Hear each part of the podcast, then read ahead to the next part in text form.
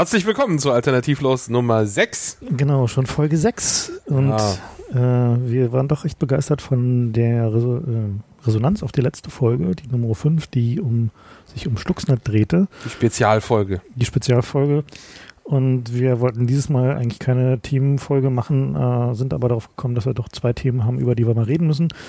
Das äh, erste Thema ist Stuttgart 21, insbesondere da die ganze Sache mit der Polizeigewalt und äh, wie eigentlich so Polizeigewalt funktioniert und warum.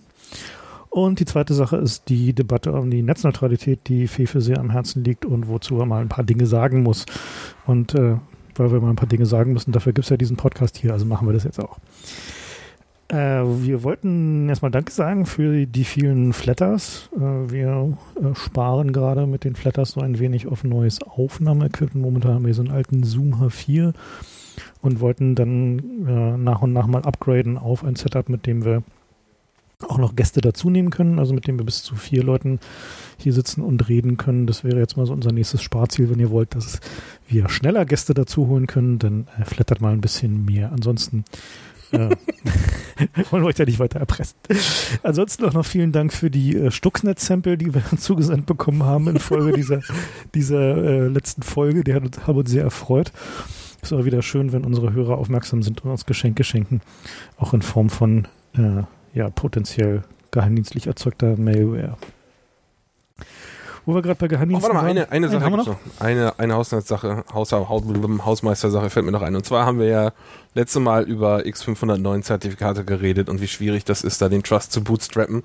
Und äh, da haben wir uns darüber unterhalten, wie man eigentlich Trust bootstrappt und dass wir ja PGP-Keys haben zum Beispiel und haben uns entschieden, dass wir mal als, als Stunt hier unseren Fingerprint verlesen wollen. Also zumindest ich mein. Äh, uh, äh, wo ist denn meiner? Na, dein, äh, dein, es reicht ja, wenn wir einen verlesen. Genau, lies mal deinen dann, vor. Genau, also ich lese Ja. mal meinen vor. Und zwar, ähm, wer es nicht weiß, die letzten acht äh, Ziffern eines Fingerprints sind auch gleich die Key-ID, nachdem man dann den Key-Server fragen kann. Also, ähm, 878C, BE5D, A9, A5, 0595, E674, 183F, 1539, 6A79, 33EB, 059A. Eigentlich wollen wir nur einen Trend für Nummernradio Aber für welche, für welche Key-ID war das jetzt? Das waren die letzten acht Ziffern davor, die kann ich auch nochmal separat vorlesen. Das ist E 33EB059A. Und das für welche Mailadresse? Das ist äh, felix.fefe.de, Ah, beziehungsweise felix.blog, äh, felix-bloginfo.input.fefe.de. Die kennt ihr ja wahrscheinlich auch alle. Verstehe. Wir müssen uns auch mal ein Key für alternativlos zulegen, damit uns die Leute nicht nur Stuxnet-Samples schicken, sondern auch die internen Reports dazu. Ja, Die wollen wir doch eigentlich das haben. machen wir einfach zu der zu Genau. demselben Key noch als E-Mail-Alias Ah, dazu. stimmt, kannst du als E-Mail alles dazu. Gut, meinen Key gibt es dann in der nächsten Sendung. Äh, Also eigentlich, eigentlich machen wir das ja, um festzustellen, wie viele Leute jetzt auch in ihren Podcasts ihre Key ja. Fingerprints vorlesen. Wir Also mal sehen, ob wir da Also die, ich finde ja diese Geschichte mit den, mit den Nummernstationen großartig und eigentlich sollten wir eine, Wie gesagt, das können wir auch. eine Podcast-Nummernstation mit äh, den Genau. PGP-IDs ähm, und den äh, Fingerprints ist einfach ein, ein guter Plan, das werden wir jetzt fortsetzen. Eigentlich hätten wir das subtil falsch vorlesen müssen jetzt. So als Gag. Subtil falsch. Um mal zu sehen, weißt du, weil dann kriegst du ja Feedback, wenn es nicht passt. Um zu sehen, ob wie viele Leute. mitschreibt. ja, Dann, na, mitschreiben muss man ja nicht. Man okay, also ja nächstes Mal sagst du, müssen, also ich nächstes Mal sagen wir subtil falsch an. nee, nee, nächstes Mal müssen wir vor allen Dingen erstmal sagen, Schreibbereitschaft herstellen. Wieso? Das ist doch Internet, da kannst du zurückspulen. Das ist ja nicht zurückspulen. Na komm. Wir müssen, wir müssen so tun, als wenn es Live-Radio wäre, sonst ist es doch irgendwie langweilig. Ach, ja. Zurückspulen. Wer spult denn hier schon zurück? Tja, nach diesen subversiven Gedanken kommen wir jetzt zu Recht und Ordnung.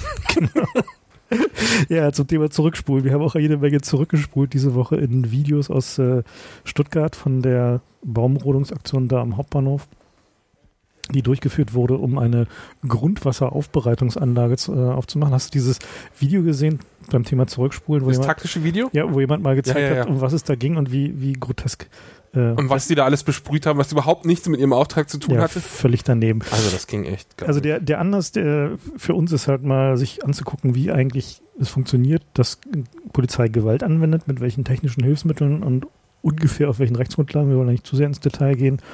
Uns interessiert eigentlich mehr, mal ein bisschen zu erklären, wie funktioniert Polizeigewalt eigentlich bei solchen Großlagen, warum wird sie eingesetzt, was kann man so ein bisschen tun, um sich dagegen zu wehren. Mich hat so ein bisschen überrascht, wie sehr überrascht die Leute davon waren, was für Verwundungen so eine Wasserwerfer äh, verursachen, aber. Na, und dass die Polizei wild auf Leute einprügelt, das ist auch findest, bei den Stuttgarter noch nicht angekommen, offenbar. Nee, ja? ist irgendwie. Ich meine, es läuft immer in den Nachrichten, wenn hier in Berlin irgendwelche Leute verprügelt werden, aber da gibt es so einen psychologischen Schild, den man sich aufbaut. Ja, das sind halt Berufsdemonstranten. Das hört man ja auch jetzt bei den, bei den äh, Pressemitteilungen der CDU. Das sind die fiesen, fiesen Berufsdemonstranten, die, die haben mit Kastanien geschmissen. Dann, dann mit Pflastersteinen. Das Kastanien. sieht zwar aus wie Kastanien, ja, aber eigentlich waren es Pflastersteine. Stuttgarter Pflastersteine. Genau, Stuttgarter Pflastersteine. Stuttgarter Kleinpflaster. Und äh, Flaschen haben sie auch geworfen. Mhm. Ja. Also die, die, diese Geschichte, diese Geschichte mit dieser, dieser Trennung im Geiste nach irgendwie guten und bösen Demonstranten, ist auch so ein Ding, die mich eigentlich sehr erstaunt an dieser Stuttgart 21 Geschichte. Aber wahrscheinlich ist es tatsächlich so. Also in Berlin haben wir irgendwie jedes Jahr irgendwie vier, fünf Demonstrationen oder sogar mehr, wo die Polizei sich doch einigermaßen daneben benimmt. Es gibt noch jede Menge andere Großlagen. Dieses Jahr wird es viele davon geben. Also der Castor kommt, Gorleben. da haben sie jetzt schon angefangen gab es vorgestern die Meldung, die Leute erkennungsdienstlich vorzuladen. Sie vorzuladen. Vorzuladen zur erkennungsdienstlichen Behandlung. Hast du gesehen, was sie da alle haben wollten? Ja, so ja. Nicht nur Fotos nicht von allen Seiten, auch Handkantenabdrücke. Ja, und, und sowas. Gesichtsform und, und äh, ja. wiedererkennbare, irgendwie, was weiß ich, Verwundungen. Ja. Also unglaublich. Also was man für, und, und äh, am, am gröbsten äh, bei diesen Briefen von der Polizei ist ja immer, dass sie sich alle Mühe geben, so zu tun, als müsste man da jetzt auch hingehen. Da ist dann so ein Absatz am Ende, da steht drin, wenn sie nicht kommen, dann holen wir sie mit Gewalt Dann ab. kommen wir sie holen, ja. Genau. Und das ist äh, eine Lüge. Das ist nicht nur eine Lüge, das ist illegal, das zu sagen, weil das nämlich eine Nötigung ist. Also der so Staatsanwaltschaft kann euch, die kann euch vorladen. Ja? Und richtig kommen müsst ihr, wenn der Richter euch vorlädt. Aber die Polizei ist nur ausführendes Organ. Ja. Also man muss auch zum Beispiel als äh, Beschuldigter nicht sagen, da muss man nochmal darauf hinweisen. So. Also das ist eine ganz wichtige Sie Sache. haben das Recht zu schweigen, nutzen ja, Sie es. Nutzen Sie es, genau. Und interessant war ja diese, diese Geschichte mit diesen, mit diesen Erfassungen, erinnert mich sehr an diese Großprobennummer, ne? Ja, es gab gerade wieder so ein Ding, bei diesem, irgendwie so ein Junge namens Marco ist irgendwie verschwunden und da haben sie dann gleich die, die Nummernschilder mal wieder abgefragt überall und haben die Leute irgendwie. Um, Nummern, Nummernschildscanner aufgestellt. Ja. Hm. Und, und die Leute haben sich ein bisschen gewundert und haben gesagt, ja, es geht um Marco, na dann. Genau. So, also das natürlich, die nutzen jede, jeden Vorwand, den sie finden können, um alle Daten zu erheben, an die sie rankommen. Und es ist natürlich immer freiwillig. Das heißt, wenn ihr nicht meckert, äh, dann haben die die Daten. Ja. Und die behalten die auch. Genau. Und wenn, wenn ihr, wenn sie euch quasi vorladen zu so einer ähm, Vermessung und, und ihr wehrt euch nicht, dann habt ihr denen freiwillig die Daten übergeben und dann haben sie auch das Recht, die zu behalten, weil es ja freiwillig war. Ja, also diese, diese Datenerfassung ist ja nur eine von den, den Möglichkeiten der Polizei repressiv tätig zu werden. In dem Fall ist es sozusagen präventiv prä repressiv, also mal schon vorher die Leute einschüchtern. Sie haben ja auch noch andere Möglichkeiten. Also bei zum Beispiel Hooligans haben sie dann noch so vorbeugende Ingewahrssamsnahme und äh, Verweisungen von äh, aus bestimmten Gegenden. Na, der Platzverweis ist natürlich der Meldeauflagen gibt es übrigens auch, ja. also dass sie dich daran hindern. Sowas wie ein Fahrtenbuch nur für alles. nee, sie hindern nicht durch die Meldeauflagen auch daran, zum Beispiel zu solchen Sachen wie Goldem oder so zu fahren. Also da gibt es viele. Also Dinge. traditionell kommt es, glaube ich, von Fußball-Hooligans, oder? Damit haben sie es begründet dann und durchgedrückt. Ja. Also ich fand, ich meine, ich glaube, das ist so ein, so ein Prozess, durch den jeder mal durch muss. Ja? Man, man wächst irgendwie naiv auf, die Polizei ist dein Freund und Helfer. Und dann kriegt man mit, die Polizei verprügelt Leute und dann muss man sich das ja irgendwie mit seinem Weltbild vereinen. Äh, und man denkt sich dann, naja, das werden halt irgendwie gewaltbereite Prügel, was immer sein. Und das ist ja auch die Position der Polizei.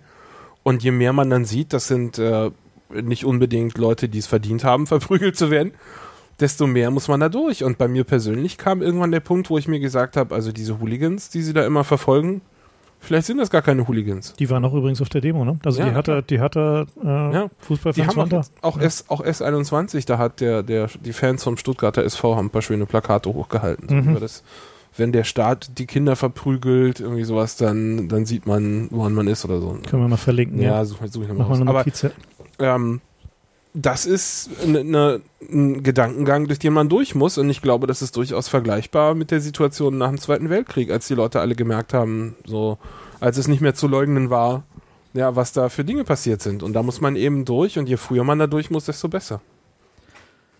Ja, die, die, der Ursprung von dieser Gewaltmonopol des Staates Geschichte, um die geht es ja im Kern, ist ja eigentlich ein guter. Ne? Also man sagt ja eigentlich, der, das Gewaltmonopol des Staates ist die Grundlage des Rechtsstaats. Also wenn man sagt, der, wenn jeder Gewalt ausüben darf, also jeder gegen jeden, dann kommen irgendwelche Leute, denen du noch Geld schuldest und brechen dir die Knochen oder Oder jemand duelliert sich mit dir. Genau, jemand fordert dich zum Duell heraus und so. Ungefähr zu der Zeit, als es aufhörte mit diesen Duellen, äh, kam diese Idee vom Gewaltmonopol des Staates dann auch so langsam in Wug.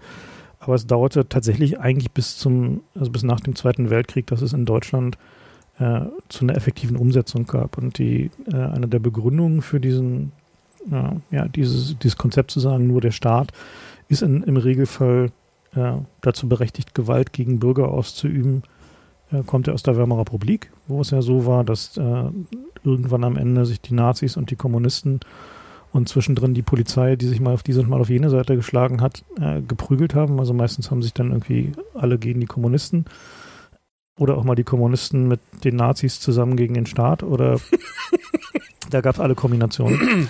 Und es führte halt zu einer, ja, zu einer Situation, die halt nicht mehr haltbar war, also wo halt einfach die, äh, ja, die öffentliche Sicherheit in einer Art und Weise beschädigt war, dass niemand sich seiner Haut mehr sicher sein konnte in bestimmten Gegenden. Und deswegen wurde ja nach dem Zweiten Weltkrieg dann dieses Gewaltmonopol des Staates institutionalisiert. Und als abstraktes Konzept klingt das ja erstmal total toll und wie eine Sache, die man eigentlich gerne haben möchte.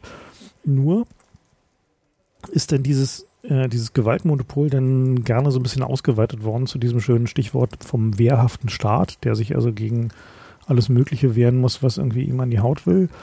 Und nach und nach sind halt immer mehr Kontrollinstanzen weggefallen. Also der, wo wir halt so ein bisschen hinwollen heute, ist nochmal zu zeigen, warum dieses Gewaltmonopol des Staates halt einer öffentlichen Kontrolle bedarf. Also warum man da genau hingucken muss, warum man sich auch tatsächlich die Details angucken muss, wie der Staat Gewalt anwendet, warum, mit welcher Begründung und wie damit umgegangen wird, wenn es dann tatsächlich mal schief geht und den Leuten von Wasserwerfern die Augen ausgeschossen werden.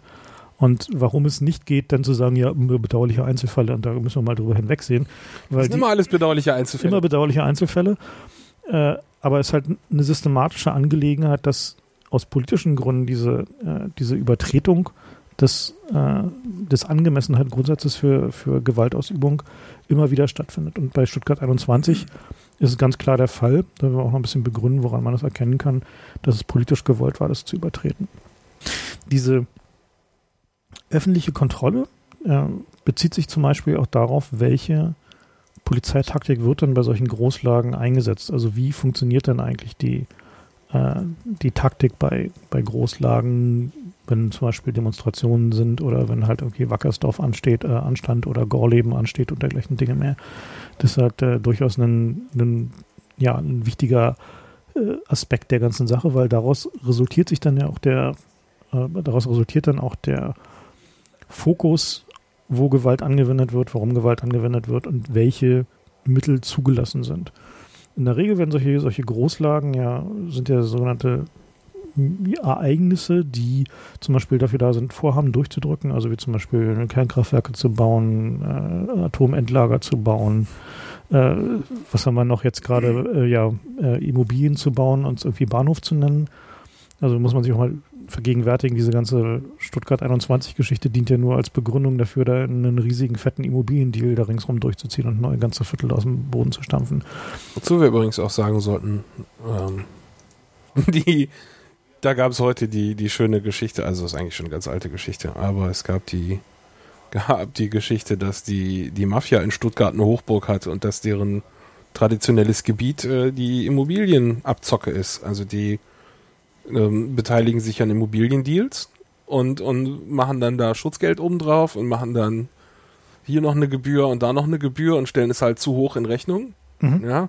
Und so äh, machen die da ihren Profit. Und das ist seit vielen Jahren so. Und es gibt äh, Verbindung zur CDU natürlich, die Details werden wir verlinken. Ach. Aber so ist das also die, die, wenn wir sagen mafiöse Strukturen, das äh, ist, ist durchaus wörtlich zu nehmen. Ja, das muss man, das ist nicht im übertragenen Sinn gemeint. Ja, wie gesagt, solche Sachen durchzudrücken, dazu bedarf es dann, wenn denn die Bevölkerung ungern möchte, dass es passiert, dann eben des staatlichen Gewaltmonopols bzw. des Missbrauchs desselben. Äh, eine sehr übliche Anwendungsmöglichkeit dafür ist auch politische Demonstrationen zu diskreditieren. Also es hängt ja auch immer sehr davon ab, wie sich die Polizei bei solchen Demonstrationen verhält, ob die dann plötzlich gewalttätig werden oder nicht. Es äh, wird halt durchaus gerne verwendet. Es gibt auch legitime Sachen, wie zum Beispiel halt verfeindete Blöcke zu trennen bei Fußballspielen oder bei äh, Antifa versus Nazi-Geschichten, wo es dann halt immer hochgradig problematisch ist, weil die spezifische Art der Anwendung der Gewalt oder des, des Einsatzes der Polizeitaktik äh, sorgt natürlich immer wieder für Probleme, wenn wir halt irgendwie sehen, die Nazis dürfen dann marschieren und die Gegendemonstranten werden weggehalten und dergleichen Dinge mehr. Es gibt es ja immer wieder. Das ist auch ein regionales Problem. In manchen Bezirken schützen sie halt die Linken und in anderen beschützen sie halt die Nazis das kann vor den man Linken. so nicht pauschal sagen. Das ist halt schon Also diese Nazi-Demos, die beschützt wurden, die gab es eigentlich hauptsächlich äh, Wie gab es auch in in Berlin? Sachsen, oder Die nicht? gab es auch in Berlin. In Berlin auch. Oder? Reichlich. Hm. Krass. Ja, nee, war nicht, durchaus nicht so selten. Also es war dann schon häufiger so, dass sie dann nicht so richtig Bock hatten und äh, die dann vorzeitig beendet haben, weil sie gesagt haben, sie können sie nicht mehr beschützen. Das gab es natürlich auch. Aber es ist nicht so, dass. Ja. Wir haben es versucht. Ja. Also, äh, ich, ich kann ja mal ein bisschen erzählen, ich beobachte die, die, die Sache mit der, dem Polizeieinsatz äh, eigentlich seit den frühen 90er Jahren. Äh, und zwar beruht darauf, dass ich äh, äh, früher mal so irgendwie vier, fünf Querstraßen weg von der Mainzer Straße gewohnt habe. Das war sozusagen meine Nachbarschaft. Und für die, die es nicht mehr wissen, die Mainzer Straße war das zweite, die zweite nahezu vollständig besetzte Straße in äh, Deutschland. Das heißt also, wo halt eine ganze Häuserzeile besetzt war. Halt nach der Wende standen die Häuser leer, war halt niemand und da sind die Leute halt eingezogen und haben halt allerhand coole Sachen gemacht. Also da gab es zum Beispiel ein Schwulen- und Tuntenhaus und Häuser von, die alle möglichen interessanten Lebensalternativen umgesetzt haben. So es gab halt doch ein, durchaus eine Menge Sophie-Punks da und eine Menge Leute, die da halt einfach nur abgehangen haben. Aber auch viele Künstler und Leute, wo man sagte, ja cool, schön, dass die, die da mal so ihren Freiraum haben. Und dann nach der, dem Vollzug der Wiedervereinigung äh, ging der Senat daran, die Berliner Linie durchzusetzen. Das heißt, irgendwie alle Häuser zu räumen oder mit einem Vertrag zu versehen, die, beziehungsweise die zu räumen, die sich nicht unter Vertragsbindung nehmen lassen wollten. Und dann eskalierte da so eine Situation vor sich hin, die dann dazu führte, dass äh, an beiden Enden, beziehungsweise an allen drei Enden der Mainzer Straße, so eine T-förmige Angelegenheit, Barrikaden standen und äh, die Polizei sagte so, wir wollen jetzt hier mal räumen und die Leute da drinnen sagten, nö.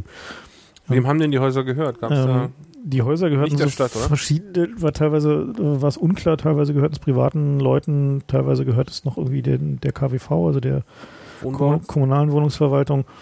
Und es war dann halt so, dass sie ausgehend von einem Räumungsersuch in eines, an, einem einzelnen Haus von einem Privatinvestor ist die Situation dann halt so vor sich hin eskaliert, dass sie da äh, dann halt alles geräumt haben. Das war so meine erste Begegnung mit äh, Polizei im Westen. So Polizei im Osten war mir so massiv und gewalttätig noch nicht begegnet. Das war schon sehr beeindruckend. Seitdem habe ich mich so ein bisschen dafür interessiert, wie funktioniert denn das eigentlich? Also wie sieht denn die Taktik aus? Wie, wie gehen die denn vor? Und da gab es natürlich in Berlin, gibt es halt natürlich immer den äh, 30. April und den 1. Mai, also die Walpurgisnacht und den 1. Mai, wo hier traditionell äh, zum einen die Walpurgisnacht stattfindet, zum anderen halt die 1. Mai-Demonstrationen, die durchaus häufiger mal zu äh, minder friedlichen Enden führen.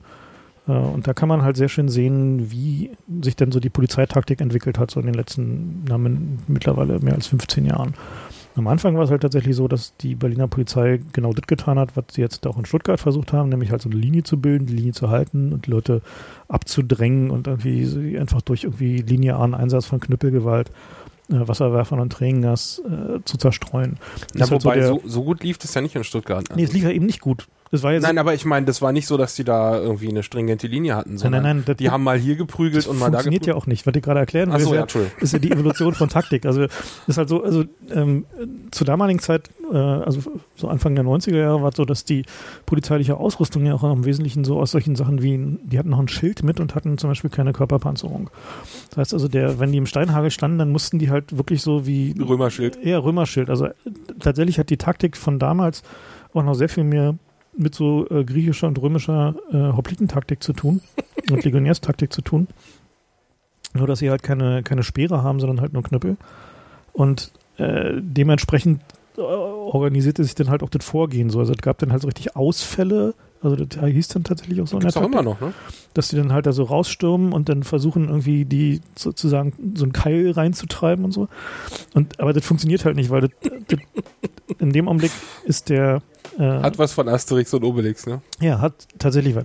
Und über die letzten Jahre ist es aber so, dass in Berlin Leute die Polizeitaktik bei solchen Großlagen bestimmen, die sich sehr genau angeguckt haben, äh, was denn schief geht und wie es funktioniert und die dann intelligentere Konzepte entwickeln. Und eines dieser Konzepte, also ist der wesentliche Konzept, ist dieses äh, Berliner Phasenmodell. Das funktioniert halt so, dass wenn erstmal die Demo ist, dann gucken sie intensiv, wer ist denn da? Und dann gibt es so eine Klassifizierung in äh, Farbenkategorien. Also die, und zwar von Leuten, die sie so von Angesicht kennen oder anhand des Kleidungsstils oder ihr, ihres Benehmens einklassifizieren in so grün, gelb und rot und normales Bürgertum, also normale Mitläufer. Dann gibt es noch so diese berühmte Kategorie des äh, erlebnisorientierten Jugendlichen, der sozusagen, wenn, wenn irgendwie äh, irgendwas losgeht, willens ist dann. Halt Krawalltourist von der Polizei benannt, ne? Äh, mitzumachen, ja, Krawalltourist noch ist, also in dieser internen Kategorisierung kommt das Wort nicht vor, sondern das ist halt schon stringenter. Also die, da gibt's Erlebnisorientiert, der ist ein internes Polizeiwort. Ja. so. und der, äh, also das ist so die erste Phase. Das heißt, die gucken halt, wer ist denn da, wie viele Leute sind da, welche Gruppen kommen dazu, wie viel An- und Abstrom gibt es und gucken sich das halt alle in Ruhe an. Dann sind halt meistens noch Zivilpolizisten unter den Demonstranten, die sich halt an die Gruppen ranmischen, von denen sie davon ausgehen, dass da von denen möglicherweise Gewalt ausgehen könnte. Häufig genug ist es offensichtlich auch so, dass die Zivilpolizisten provozieren, also dass von denen dann schon mal gerne der erste Steiner, die erste Flasche geworfen wird wenn nicht äh, genug los ist, so, das wird natürlich immer wieder abgestritten und äh, die Polizei dementiert das natürlich harsch, dass, dass sowas passiert. Aber es gibt da genügend Hinweise darauf, dass es passiert. Also auch jetzt zum Beispiel diese Geschichte in Stuttgart, die sie jetzt gerade gebracht haben, da hatten sie ja so ein Video, wo man so einen Typen sieht, der sich von hinten durch die Demonstranten durchdrängelt auf die Polizei zu und mit Pfefferspray so auf die Polizei sprüht. ne, das war dieser berühmte, die Demonstranten haben Pfefferspray zuerst eingesetzt. Ja, natürlich. Wenn man sich den, dieses Video mal durchguckt, dann sieht man A, dass der Pfefferspray eine verblüffende Ähnlichkeit mit denen aufweist, die die äh, Polizisten hatten. Also es schien ein äh, bestimmt jemand fallen lassen und er hat ihn hochgenommen. Keine Ahnung so. Und zum anderen ähm, sprüht er halt äh, nicht auf Gesichtshöhe, wie man das tun würde, wenn man weiß, was man tut, ähm, sondern er sprüht auf Brusthöhe und zwar offensichtlich absichtlich. Das heißt, die Polizisten hat es nicht interessiert, die haben dann halt hier müssen wir abwischen und dann war gut. So, das heißt also, das war, also meine Vermutung, ich kann natürlich nicht belegen, aber naja, provokant ganz ich halte, das, halte das für, einen, für einen Agent Provokateur. So. Der, der, der vielleicht die Anekdote am Rande erzählen äh, aus dem Juretzko-Buch. da gab es mal die Anekdote, dass sie äh, die, die BND-Agenten an, ihren, an ihrem Schuhwerk erkannt haben, weil die alle aus der BND-Kleiderkammer kamen, die sahen alle gleich aus. Ja, wahrscheinlich. Und das nächste Mal bei Provokateuren vielleicht auch auf die Schuhe gucken. Da gab es jetzt auch aus dem dem kanadischen äh, aus Vancouver. Mhm. Aus Vancouver gab es auch so ein paar Bilder von, von ähm, fiesen, fiesen, fiesen, Demonstranten, die sich da mit der Polizei duelliert haben und da, die haben auch exakt dasselbe Schuhwerk angehabt wie die Polizisten, so schwarze, ich will nicht sagen Springerstiefel, aber so in die Richtung. Mhm, passte schon, ja. Tja, ja, also so wiederholt sich das.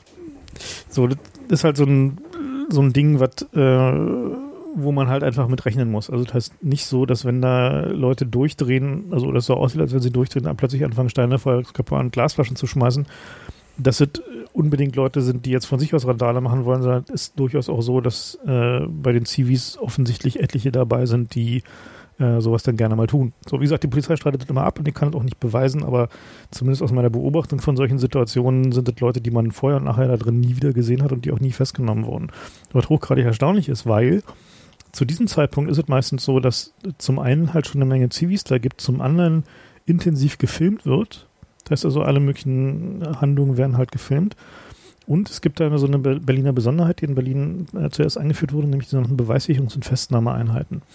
Und das sind die Leute, die, ähm, die haben keine Schilde mehr, sondern die sind halt Körper, mit Körperpanzerung unterwegs. Und die greifen gezielt einzelne Leute raus, ne? Genau, die sind halt, also die sind halt dafür da, Beweissicherung, also festzustellen, ob jemand Steine schmeißt oder dergleichen Dinge mehr und äh, die dann rauszugreifen, also auch an denen dran zu bleiben und die zu beobachten, bis die Gelegenheit günstig ist. Und das ist halt so die Phase 1. Und wenn sie halt merken, dass jetzt die Sache langsam so ein bisschen anfängt brenzlicher zu werden, dann gibt es die Phase 2, sondern das Durchmischen. Was dann passiert ist dann, also meistens sind dann statische Situationen, zum Beispiel am, am Endplatz der Demo oder äh, bei Blockaden halt davor. Und dann fangen die halt an, mit so Zehnerzügen durch die Demonstranten durchzulaufen. Und zwar richtig so durchzurempeln. So, ne? Also richtig so immer kreuz und quer, wo immer Leute dicht beieinander stehen, laufen sie dann so durch und rempeln dann mal so ein bisschen und gucken, wer versucht sie anzugreifen. Wer sie angreift, wird sofort von zehn Mann runtergerissen und mitgenommen. Das heißt also, wenn man sieht, dass diese Phase beginnt und die Leute dann, also die da anfangen, so durch die Gegend zu laufen, denen einfach immer hübsch aus dem Weg gehen, den Platz machen, so und sich mit seinen Freunden woanders hinstellen. Was die halt versuchen, ist ungemütlich zu machen. Das heißt also, der sind dann zum Beispiel auch solche Phasen, wenn äh, bei, bei der Walpurgisnacht ist es dann die Phase, wo sie anfangen, die Scheinwerfer anzumachen. Das heißt also, taghell auszuleuchten, grell, sodass es wirklich ungemütlich wird und die Leute keinen Bock mehr haben, da zu bleiben. So, dann. Das ist auch durchaus Erfolg. Erfolg ja, ja, das funktioniert, das funktioniert sehr gut. Also das ist halt tatsächlich die, das Ding, das Ziel davon ist halt, keine Konzentrationen zuzulassen. Ne? Also zu verhindern, dass sich Leute zusammenrotten und sie sagen, hey, komm, jetzt hauen wir die da hinten mal aufs Maul. So, das, ist das Ziel davon. Und das funktioniert sehr, sehr erfolgreich. Das ist die, die kritische Innovation dabei. Und wenn das sich dann allgemein so zerstreut hat und die Leute keinen Bock mehr haben und lieber saufen gehen und dann nur noch wenige da sind, dann gehen sie halt davon aus, dass zu diesem Zeitpunkt sind aber auf jeden Fall noch die Leute da, die Hardcore-Leute, die, die Hardcore angereist sind. die dafür angereist sind. Und dann setzen sie die Beweissicherungs- und Festnahmeeinheiten ein, um diese Leute gezielt äh, zu greifen so. Und das ist dann halt auch, kann dann auch extrem hässlich sein. Also es ist halt so, dass diese Beweissicherungs- und Festnahmeeinheiten, äh, dass die nicht zimperlich sind, wäre eine echte Untertreibung so. Also da werden halt systematisch irgendwie Arme verdreht und irgendwie Gelenke überdehnt und irgendwie sowas. Das ist halt nicht schön. Und äh, in der Wanne wird dann auch gerne nochmal draufgehauen und so. Das ist halt so ein. Also die Wanne ist ein Berliner ja, also, Polizeifahrzeug. Die Wanne ist ein Berliner äh, Polizeifahrzeug. Ein alter Mercedes-Bus normalerweise, ne? Ja.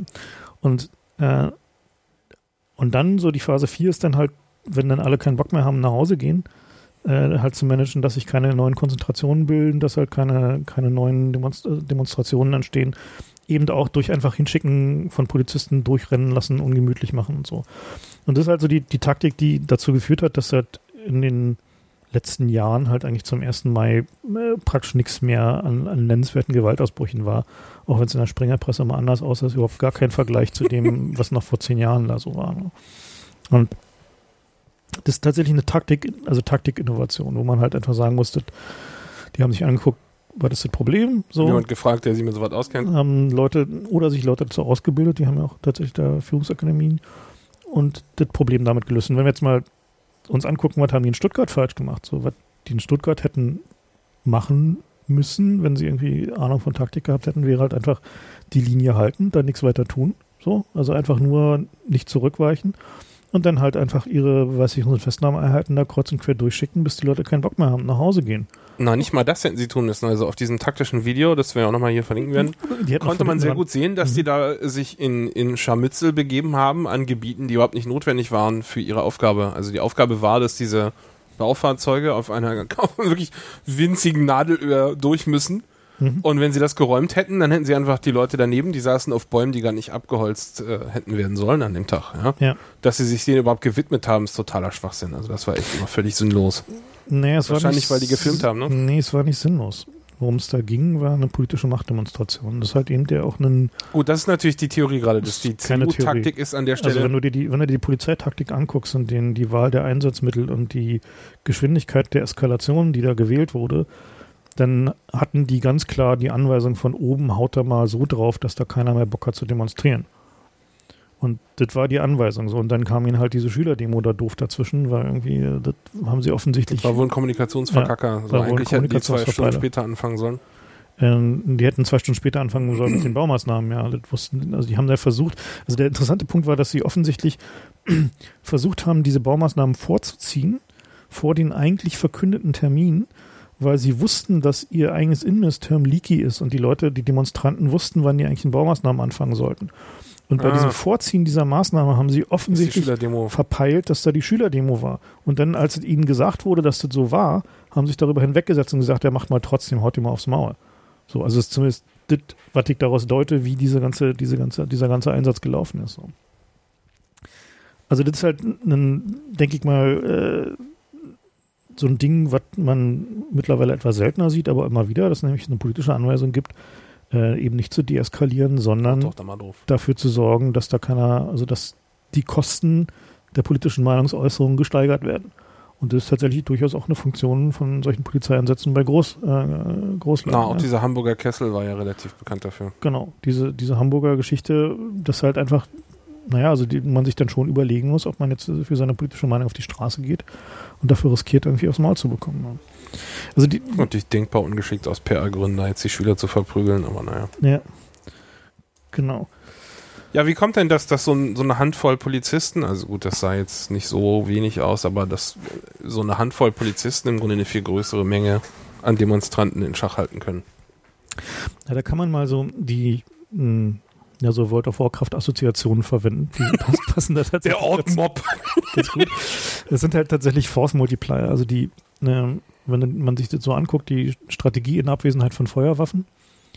Also die haben zwar noch Feuerwaffen, aber die einzusetzen ist halt Ultima Ratio. Das machen sie halt wirklich nur, wenn es nicht mehr anders geht. Es gibt halt immer gleich so viel schlechte Presse und so viel Papierkram, dass das also äußerst unerwünscht ist.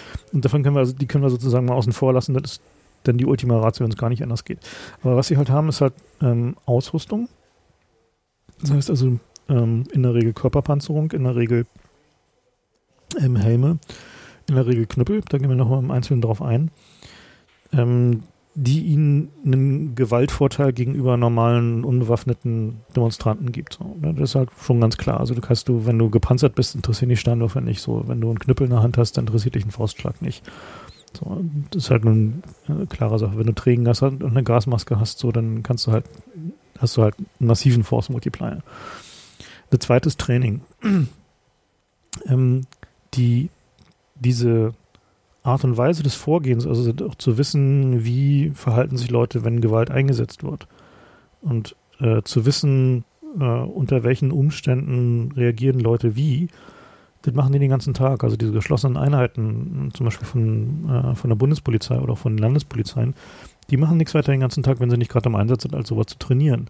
Das sieht dann tatsächlich so aus, dass sie, also bei den Polizeischülern, da hatte ich mal die Gelegenheit, das zu beobachten, äh, die trainieren tatsächlich auch unter Echtbedingungen. Also es ist halt dann so, dass die, äh, dann ist dann halt die, wird die eine Hälfte als Demonstranten abgestellt. Und am, und am Anfang kriegen sie halt Tischtennisbälle statt Steine. Und dann brüllen die halt auch richtig so dieselben Parolen, die auf den Demonstrationen gebrüllt werden. So, die gucken sich halt vorher auch Videos an, damit sie das äh, wissen können. Und werden dann auch schon zudringlich und so. Und äh, die Abschlussprüfung ist dann, zumindest bei der einen Geschichte, die ich da beobachten konnte, dann tatsächlich äh, wirklich mit Pflastersteinen. Also dann oh, müssen ja. die Polizeischüler Schildigel bilden und die anderen dürfen mit Pflastersteinen schmeißen. So, ne? Das ist halt psychologisch sehr interessant, weil die eine Hälfte erst auf den Schildigel muss und dann. Das ist eigentlich schade, dass sie da die Statisten nehmen, oder? Dann wüsste ich ein paar Leute, die würden es sogar freiwillig machen. Naja. oh, Pflastersteine auf Polizisten werfen, na klar. klar. Aber die so. Bundeswehr hat auch äh, Trainingsgebiete für sowas. Mhm. Aber die sind nicht für den Inneneinsatz oder wie ist da der Deal? Äh, na, die sind äh, offiziell natürlich nur für Training in Afghanistan. Also, dass sie halt Demonstrationen in Afghanistan gewuppt bekommen, ohne dass sie da gleich zu äh, letaler Gewalt greifen müssen. Und interessanterweise. Ist es überhaupt deren Aufgabe, da Demonstrationen zu äh, befrieden? Naja, pff, also ich meine, wieso muss unsere Armee das überhaupt üben?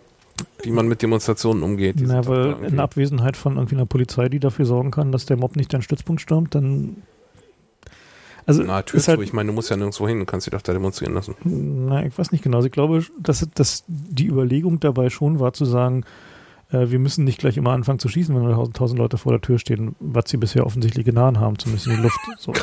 Also du meinst aber, das ist nicht irgendwie Vorbereitung auf den äh, Inneneinsatz? Äh, das würde ich schon sehen, dass das so ist, dass das eine Vorbereitung auf den Inneneinsatz ist. Also okay. Also der, äh, die Art und Weise dieser Trainings, äh, auch was die, die Amis hier trainiert haben, die amerikanische Polizei, haben ja genau auch dieselben Trainingsgebiete benutzt.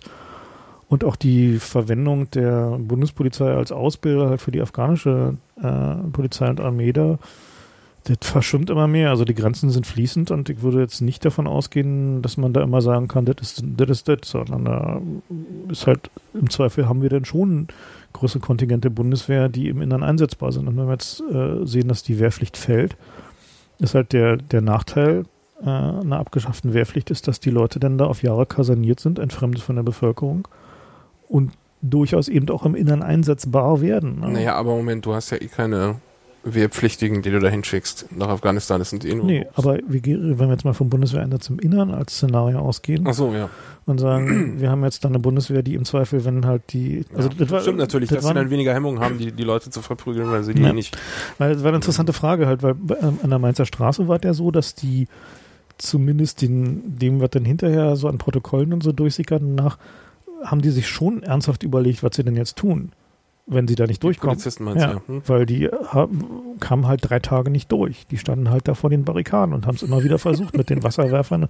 Also die, die, die, Straße war so dermaßen voll mit Tränengas und dichten Nebel hast du noch nicht gesehen. Vorsprung durch Technik. Ja, und ähm, und da war eben der Unterschied, und das ist halt eben genau dieser Punkt, äh, der nächste, äh, dass die Leute, die da drin waren, haben halt geschlossen gehandelt. Und das ist halt der, der wesentliche Unterschied auch, die was du beim Training lernst als Polizist, ist halt geschlossen vorgehen. Du bleibst in deiner Einheit, du hast eine Aufgabe, du erfüllst diese Aufgabe. So, du hast halt ein Ziel. Und das ist ja ungewöhnlich für Demonstrationen eigentlich, ne? dass die Leute gibt's so nicht. Also gibt's de facto nicht. Und das war, wie gesagt, einer der wenigen Fälle, wo es halt äh, so war. vorgekommen ist. Also halt einer Mainzer, weil die Leute halt bedingt durch die Umstände ein gemeinsames Ziel hatten, nämlich die kommen da nicht durch. Also es war halt nicht so, dass sie sich dazu abgesprochen hatten oder jetzt lange dafür trainiert haben oder dergleichen Dinge mehr, sondern es war halt einfach nur so eine Festungssituation. Also funktioniert es eben, ja. Wenn du Mhm. unter Druck bist, dann funktioniert Zusammenarbeit plötzlich. Eine Sache habe ich noch mit dem, mit dem Militär. Wir haben ähm, neulich mal darüber nachgedacht, wie denn das eigentlich mit den Chemiewaffen ist. Und da gibt es halt so ein Abkommen und das untersagt unter anderem der Bundeswehr den Einsatz von sowas wie CS-Gas. Mhm. Ja, nicht nur der Bundeswehr, international allen Militärs, ja. Ja. Und ähm, wie ist denn das damit zu vereinigen, dass die dann doch damit trainieren? Also ich habe, äh, ist es nur für den Einsatz tatsächlich oder also trainieren darfst du schon damit? Also der, ähm, die, Ist ja natürlich auch eigentlich nicht sonderlich sinnvoll, das zu trainieren, wenn du es dann nicht einsetzen darfst. na, die Grundlage des äh, Chemiewaffenabkommens, des Verbots von äh, sogenannten Irritationsstoffen da drin war, waren die sogenannten Maskenbrecher im Ersten Weltkrieg. Das heißt also, die haben mh, unter dem Begriff Buntschießen, so hieß es damals, äh, mehrere Stoffe durcheinander geschossen und einige davon waren welche, die unmittelbares Erbrechen auslösten. Ach, und dann musstest du die, die Gasmaske du die Maske abnehmen? abgenommen und dann konnte halt das eigentliche Kampfgas, was halt dein, äh, deine Lungen geschädigt hat oder deine Augen geschädigt hat, Ja, halt wirken. Und daher kommt halt die, ähm, das Verbot von diesen Stoffen als Kriegswaffe. Und es ist halt so, dass der, dass es halt als relativ harmlos im Vergleich zu richtigem Kampfgas angesehen wird, weswegen ähm, Gasmaskeneinsatz zum Beispiel in der Bundeswehr damit trainiert wird. Heißt also, die schicken dich dann halt, also du legst deine ABC-Ausrüstung an und dann schmeißen sie eine Gasgranate in das geschlossene Zelt und dann wird geguckt, ob, deine, ob du deine Gasmaske richtig aufgesetzt hast. Und wenn du rausrennen musst, weil der, dir gerade schlecht wird und deine Super. Augen trennen, hast du wohl deine Gasmaske nicht richtig aufgesetzt. So, das ist halt so einer dieser Dinge, die halt Militärs halt so tun, ja. Äh, in dem Chemiewaffenübereinkommen steht aber, dass, äh, und das ist ein Zitat, Substanzen zur Bekämpfung von Unruhen äh, davon ausgenommen sind, äh, solange sie nicht vom Militär eingesetzt würden. Also wenn es einen Bundeswehreinsatz im Innern gäbe, dürfte die Bundeswehr kein CS einsetzen, wohl aber die Polizei. Genau. Na, die dürfen ja auch generell, Mhm. also die, Na, für die Polizei ist es halt so, da gibt es halt zugelassene Einsatzmittel und die werden, äh, da gibt es halt in jedem Bundesland so ein Zertifizierungsverfahren, zugelassene Stoffe und dergleichen Dinge mehr. Und da, also wo zum Beispiel so ein Pfeffersprayer darauf geprüft wird, wie weit er sprüht, bei welchen Temperaturen, wie groß das Trefferbild ist, da kommen wir gleich noch dazu. Und die, ähm, diese Einsatzmittel werden dann halt eben entsprechend freigegeben, entsprechend der Polizeitaktik. Das heißt also, der, ähm, also in Berlin ist es zum Beispiel so, dass die, der Einsatz von Wasserwerfern oder von Tränengas muss immer von der obersten Heeresleitung genehmigt werden. Also halt so, dass die, die vom äh, Polizeipräsidenten. Entschuldigung, Polizeipräsident. Also, na, nee, also von dem, äh, von dem Einsatzleiter. Einsatzleit äh, von der Einsatzleitung in dem Fall. Und das ist halt auch so ein interessantes Kennzeichen der Berliner Polizeitaktik, dass die doch äh, ein erstaunliches Maß an Micromanagement machen. Also der ja, die oberste Polizeiführung schreibt den Hundertschaften schon sehr genau vor, was sie da tun und lassen sollen. Unter anderem auch, ob sie mit Blaulicht fahren dürfen oder nicht. Wenn gerade noch Deeskalation angesetzt ist, dann dürfen sie nur ohne Blaulicht fahren. Wenn gerade Eskalationsphase ist, dann wird ihnen gesagt, machen Sie mal Blaulicht an. Machen sie bei Sirenen. Hm. Also es hat schon eine relativ, äh, relativ umfangreiche Kontrolle, die da ausgeübt wird. So. Gibt es da auch Einschränkungen äh, vom Dabeihaben? Also darf zum Beispiel jemand, der irgendwie Fahrradfahrer beim Rotlicht überqueren ähm, kontrolliert, darf der auch Reizgas dabei haben? Oder sind es nur bestimmte Einheiten? Also die ähm, ein Pfeffer, also Pfefferspray oder ein CS-Sprüher gehört in der Regel zur persönlichen Ausrüstung. Also es ist auch, wird auch regelmäßig eingesetzt bei Festnahmen und so, ist also normale persönliche Straßenausrüstung. Ach, also das heißt, wenn du jemanden irgendwie genug anpinkelst, der, der dich mit dem Auto irgendwie in, eine, in einer Mausefalle kontrolliert, Mhm. weil du zu schnell gefahren bist, dann Mhm. können die auch mal Reizgas. Irgendwie- klar, ist zugelassen. Aha. Einfach, zählt als einfache körperliche Gewalt. Ui. So, also es halt, können halt einen Knüppel rausholen, aber machen sie meistens ungern, weil mittlerweile gibt es eine Menge Leute da draußen, die können besser mit dem Knüppel umgehen als sie. Äh, und dann wird halt meistens dann Reizgas eingesetzt. Das ist also durchaus üblich. Also es gibt halt äh, jedes Jahr hunderte Einsätze von, von äh, CS bzw. Pfefferspray in äh, auch so im normalen Alltagsbetrieb. Was ist denn, wenn ähm, die jetzt auf jemanden treffen, der Reizgas gegen sie einsetzt? Weil, sagen wir mal, ich meine, viele, viele Frauen haben das ja dabei. Hm? Aus Angst vor Vergewaltigung. Ist das dann, ist das auch äh, irgendwie verboten? Oder kriegst Ja, da auch? tätlich, tätliche Angriffe von Polizeibeamten. Versuchte Körperverletzung. Okay, also ist genauso, als wenn du den irgendwie hauen würdest. Ja. Okay. Zählt genauso, ja. Hm. Ähm, ja, diese, dieses geschlossene Handeln, was ich gerade sagte, ist halt auch so ein, so ein Punkt, den lernen die halt auch bei den, äh, in den Trainings und halt Kommunikation, heißt, die haben Funkgeräte, äh, die haben eine Hierarchie, so, also es ist halt ein strukturiertes Vorgehen, so, also quasi militärisch in dem Sinn. Und äh, demgegenüber sind sie halt dann natürlich so Demonstranten, die maximal einen, eine Koordination innerhalb ihres Freundeskreises haben oder wenn man jetzt mal von organisierten Aktivistengruppen ausgeht, die mal so ein Blockadetraining machen, also wie man sich zum Beispiel hinsetzt bei so einer Sitzblockade, sich unterhakt und wenn man halt loslässt und Ach, sowas gibt's auch? Rechtring- Ist das Rechtring- öffentlich oder? ja, ja. Also machen, machen Ach. viele Aktivistengruppen gerade so im, im Anti-Atom-Umfeld, äh, machen Aktivistentrainings, wo sie äh, den Leuten beibringen, wie man zum Beispiel gegen eine Sitzblockade qualifiziert macht, was man sich anzieht, was die Rechte sind, wie man verhindert, äh, dass die einen aufs Maul hauen, wenn die sich an ihre Gesetze halten, also wenn sich die an ihre Polizeidienstvorschrift halten. Naja, dann muss ja immer. Die Also Hoffnung der- muss auch. Der große, der, der große Hoffnung stirbt zuletzt. Mm, Ja, manchmal ist es tatsächlich so, dass sich dran halten, oft genug halt nicht.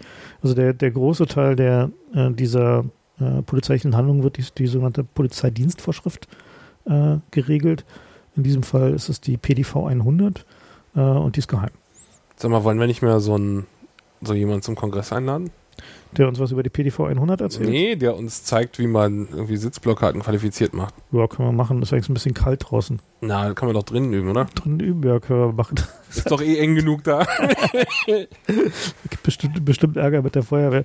Nee, also es gibt es von allen möglichen Organisationen, die, die halt äh, gerade im Anti-Atom-Umfeld und so unterwegs sind, die, die machen solche Trainings. Unter anderem auch deswegen, um äh, Leuten zu vermitteln, dass man selbst vor solcher Gewaltandrohung nicht zurückschrecken muss. Also dass das halt eine, in gewisser Art und Weise beherrschbar ist. So, das kann natürlich immer sein, wie halt beim G8 zum Beispiel, wo sie die Leute dann halt zwar irgendwie halbwegs zivil weggetragen haben an einigen Stellen, an anderen Stellen aber halt super ultra brutal zugeschlagen haben Und dann bist du im Käfig. und sich dann rechtswidrig in den Käfig gesperrt haben und du 48 Stunden nicht mal einen Anwalt gesehen hast. Äh, das kann dir natürlich halt auch passieren. Und da gibt's halt, kann dir Training halt im Wesentlichen wenig helfen. Der Vorteil ist aber, dass du halt im Zweifel Leute kennst, also dass du halt bei diesen Trainings Leute kennenlernst, im Zweifel mit diesen Leuten zusammen äh, dann zu der Sitzblockade gehst äh, und man sich gegenseitig halt hilft und unterstützt. So, das ist halt schon ein großer Vorteil. Eben und als Zeuge zur Verfügung steht. und als Zeuge zur Verfügung steht, ja. Noch so eine Sache, die die Polizei halt lernt bei solchen Sachen, ist halt keine Angst vor Gewaltausübung zu haben. Das heißt also, den, den wird da systematisch abtrainiert, äh, Gewalt, also diese, dieses, wo Leute zurückschrecken, normalerweise Gewalt auszuüben, ist eine Sache, die ist im angeborenen Reflex, man übt nicht gerne Gewalt gegen Menschen aus, das wird ihnen abtrainiert. Also das heißt, diese, diese Hemmschwelle zu überwinden, ist Bestandteil des Trainings. Ja. Ja, spannend bei diesen ganzen Sachen ist natürlich die, äh, warum geht das denn immer wieder schief? Ne? Also nicht nur absichtlich, wenn halt die Politik sagt, äh, wir wollen jetzt mal draufgehauen haben, sondern auch unabsichtlich. Es- Aber jedes Jahr gibt es Fälle, wo so ein Hundertschaftsführer völlig im Wald steht, nicht weiß, wo oben und unten es Anweisungen gibt, die halt äh, völlig illusorisch sind. Und es gibt halt zwar nicht diese Polizeidienstvorschrift, die ist, äh, wie gesagt, nicht erhältlich äh, für den normalen Sterblichen, aber es gibt die Kommentare dazu, also das Lehrmaterial, die kann man sich tatsächlich ordern auf Amazon. Ach, und das ist frei? Hm, ist frei. Kann man, das ist tatsächlich etwas teuer, kostet irgendwie 70 Euro oder so und äh, ich glaube im Beuth Verlag ist es erschienen. Können wir mal den URL in, äh, in die Links tun.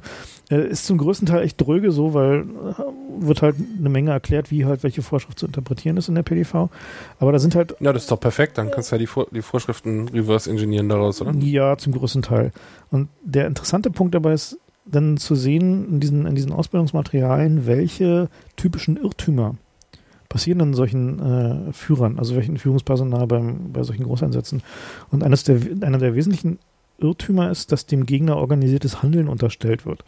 Das heißt also, der offensichtlich ist es sehr üblich, dass so ein Hundertschaftsführer erstmal annimmt, dass diese Demonstranten da alle fies organisierte Kommunisten sind, die irgendwie zehn Jahre in nordkoreanischen Militärausbildungslagern waren, um irgendwie seine arme Hundertschaft zu überrennen. Das scheint Na, so ein ist es ja im Training auch. das scheint so ein völlig, völlig übliches äh, Problem zu sein. Ja, Problem aber ich meine, ich meine, wenn, wenn du da, äh, übst mit der anderen Hälfte deiner Kompanie, dann ist es ja auch so. Vermutlich, ja. Weil die, ja klar, ne, stimmt. Ja. Das ist natürlich der Date. Ja, also das ist halt so ein, so ein, so ein Ding, was sie da äh, als typischen Irrtum listen. Eine andere Sache ist natürlich äh, so der Nebel des Krieges. Also wenn halt da an allen Ecken und Enden was passiert, ist es extrem schwer, den Überblick zu behalten. Häufig genug sind irgendwelche Meldungen auch falsch, die kommen. Ähm, der Klassiker sind dann immer die, die Fragen halt, wie viel Demonstranten sind denn da, wie viel von denen sind denn jetzt irgendwie potenziell gewaltbereit?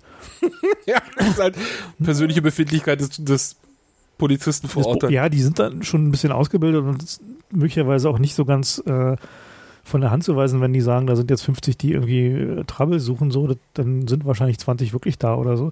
Aber genau diese, diese Meldeketten, die haben dann häufiger halt auch so ein stelle Postprinzip. Gibt es dann da den Honecker, das Honecker-Prinzip? Ja, ja, klar. Am Ende kommen 5 Millionen Gewalt. Ja, ja, 5 Millionen Hooligans, an. Hooligans die mit äh, Punker-Hooligans, die irgendwie Kreuzberg stürmen wollen.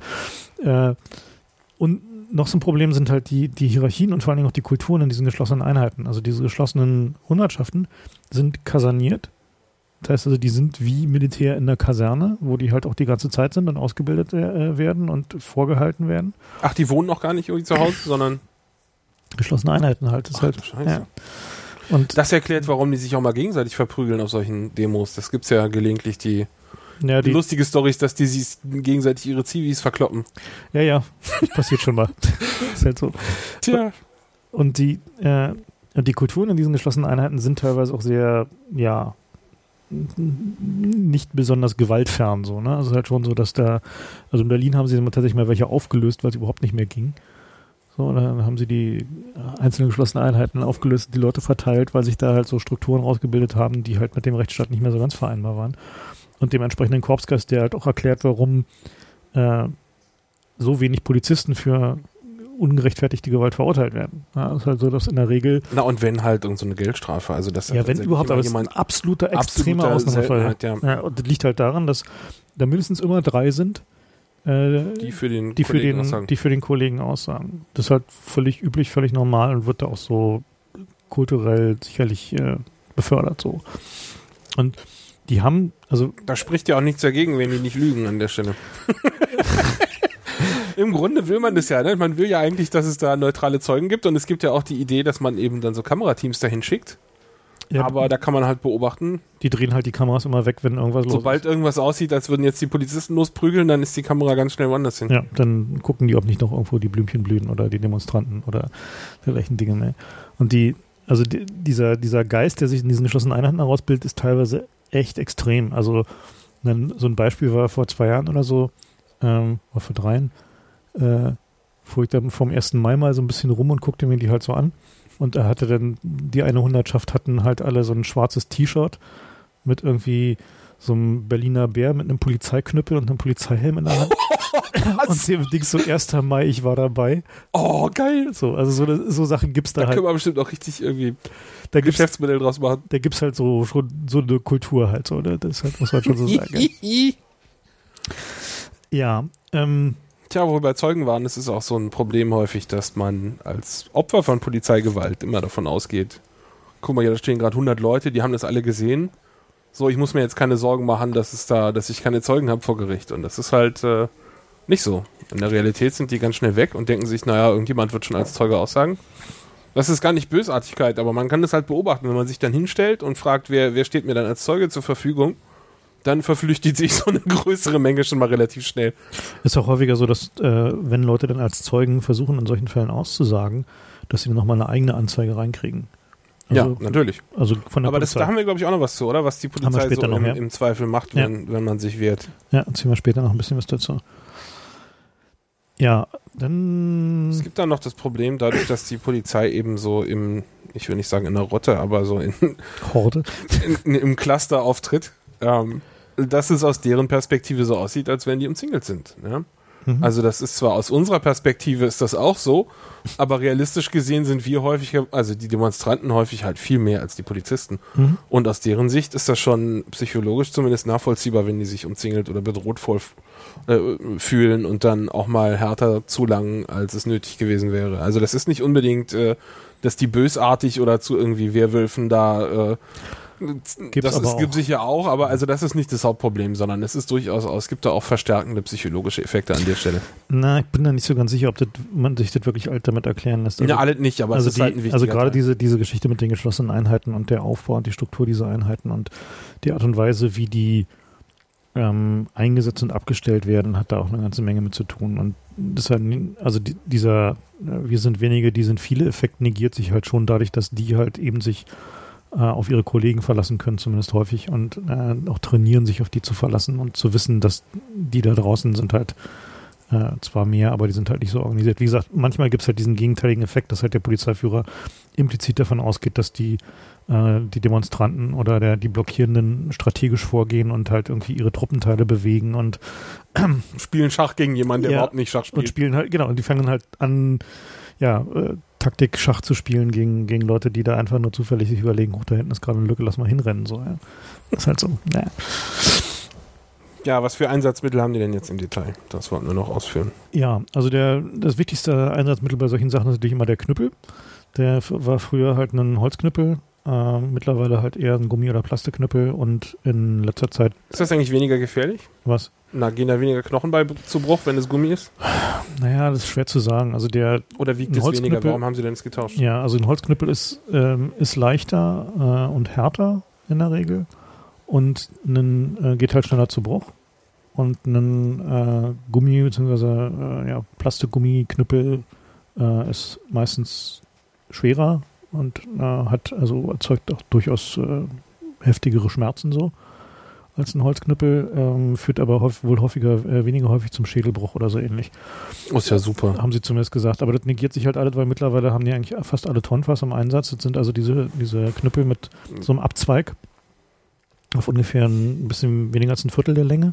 Das heißt, du hast normalen Knüppel und dann geht da ungefähr da, wo deine Faust endet, wenn du ihn anfasst, Wie beim Schwert damals. geht nochmal so ein Ding Schutz. zur Seite weg. Und ähm, wenn du den, den da anfasst, dann hast du den Knüppel längs deines Unterarms und da steht vorne noch so ein Stück vor.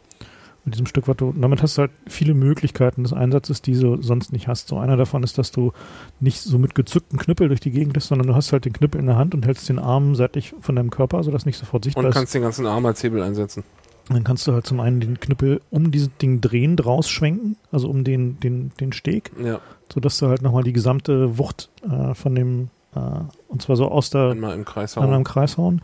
Du kannst äh, Stoßbewegungen ausführen, bevorzugt halt auf die Nierengegend, weil da tut's halt richtig doll weh und gibt halt auch schöne Blutergüsse. Und ähm, du kannst halt den halt auch verwenden äh, bei Festnahmen, um halt den Arm auf den Rücken zu drehen und so weiter und so fort. Also dieser Mehrzweck, äh, Mehrzweckeinsatzstock, im Volksmund halt Tonfa genannt, nach dem japanischen äh, Schlagstock, wo, wo das Ding halt herkommt, ist Ist mittlerweile das so ein Martial Arts Ding oder Hm. auch? Das ist ja auch hart. ist, ist mittlerweile halt so der Standard geworden. Und den gibt's halt auch in, äh, in der Teleskopvariante, wo halt der lange Teil dann halt eingeschoben werden kann. Das ist meistens bei den Civis. Und das ist halt so der mittlerweile der Standard. Und die Verletzungen, die man mit sowas verursachen kann, sind halt schon echt übel so. Und ist halt auch zu beobachten, dass, ähm, also die, was die Demos da nicht so Die erzählen, treten auch auf. dass die, äh, die Art der Verletzung sich seit dem Einsatz von diesen Dingern schon verändert hat. Also dass halt äh, eben auch gerade so eine äh, Hämatome, die halt auf diese Stoßbewegungen zurückzuführen sind, äh, häufiger auftreten und äh, Leute entsprechend länger außer Gefecht sind. Ja, dann gibt's halt diese, die Schutzausrüstung. Die persönliche Schutzausrüstung, früher war es halt primär Helm und äh, Schild. Da irgendwann ganz früher war es Blechschild. Also zu, zu Ostzeiten gab's halt noch so ein Blechschild mit so einem Schlitz. Der wurde, war halt auch schwer und unhandlich. Schießscharte.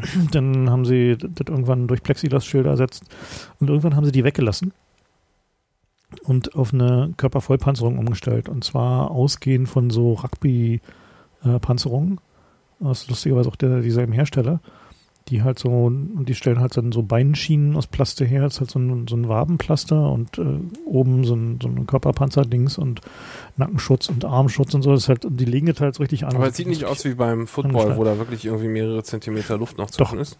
Ist es? genau so ein, also genau dasselbe Prinzip, nur dass es halt ein bisschen enger anliegt, damit die sich auch noch besser bewegen können und äh, mehr Teile abgepolstert sind. Also das sind, wird halt mit so Gurt angelegt. Meistens ziehen sie dann so einen weiten Overall drüber, sodass das halt nicht zu sehen ist. Ah, es Und wenn sie halt richtig fies aussehen wollen dann, oder äh, zu warm ist, dann tun sich die Körperpanzerung außen hin Und das sieht dann halt richtig aus wie die Stormtroopers. So. Also die gerade die schwarzen, die schwarze Variante davon sieht dann wirklich aus wie Stormtroopers.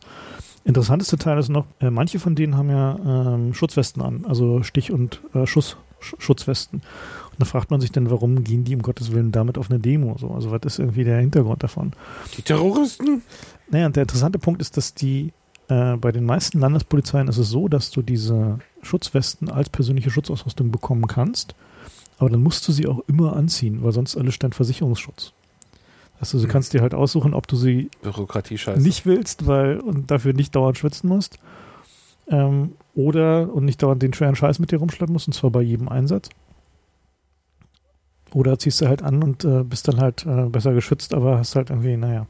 Was wiegt denn so eine Körperrüstung? Mm, Naja, gibt es Dutzende verschiedene Varianten. Also es, äh, vielleicht können wir noch mal gucken, ob wir noch mal einen Herstellerlink da rein tun. Also die, so die leichte Körperpanzerung wiegt, glaube ich, so 11 Kilo. Das ist halt so das ist die Plaste. Plastikkram mit, mit Helm dann halt. Und äh, gibt halt auch schwere, aber die wird halt in der Regel nicht bei Demos oder so eingesetzt. So. Das ist halt aber schon, wird halt auch erklärt, warum die nicht gerne rennen. Und wenn es warm ist, ist halt noch viel döver. Also es ist halt so, dass die, also was sie halt richtig hassen, sind Ach, Demonstrationen. deswegen stehen sie einmal rum, damit sie nicht durchrennen müssen, sondern damit halt die von der anderen Seite kommen können. Hm. Und die, Hm. also was sie halt richtig hassen, sind Demonstrationen von Leuten, die halt irgendwie sportlich sind und halt einfach mal lange Strecken rennen. Da stehen sie so überhaupt nicht drauf, weil es rennt sich so scheiße in diesen, äh, diesen Ausrüstungen offensichtlich und wird dann halt auch richtig warm. Naja. Es gibt noch so eine lustige Anekdote von dem Sp- Spezialeinsatzkommando bei dem bei der Festnahme der Sauerland-Terroristen, wenn ihr euch erinnert. Und äh, da gab es unter anderem am Rand die Geschichte, dass die kamen halt auch in ihren fetten Rüstungen da an und ähm, konnten die dann nicht verfolgen, weil es einfach zu schwer war, die Rüstung. Die haben nämlich auch die schwere Variante gehabt, nicht Die, die richtig fetten Schutz, äh, Richtig, und die konnten dann, also die, die, die Terroristen, sag ich jetzt mal in Anführungszeichen, die sind dann da über den Zaun gehüpft, ja. Und das heißt nicht dran zu denken, wenn du in so einer schweren Monsterrüstung da langläufst.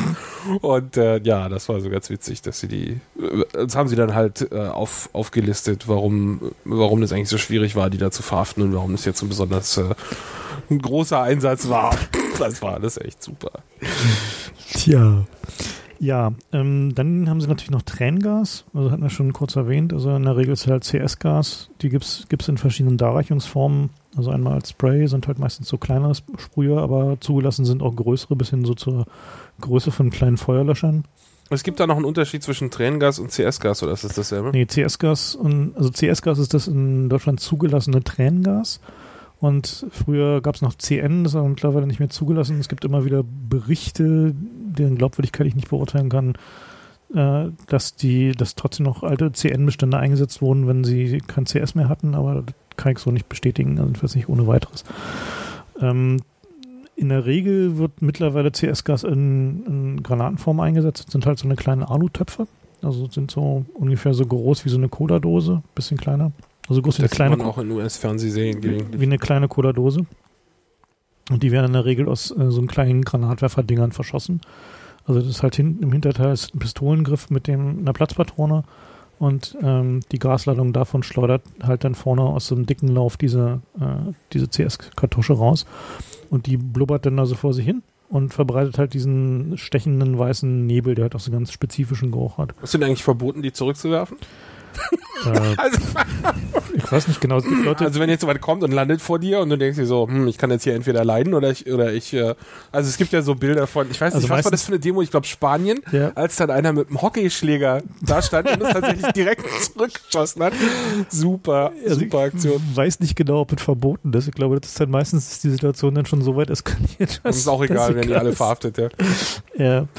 Ähm, CS wird halt auch noch äh, beigemischt in Wasserwerfern.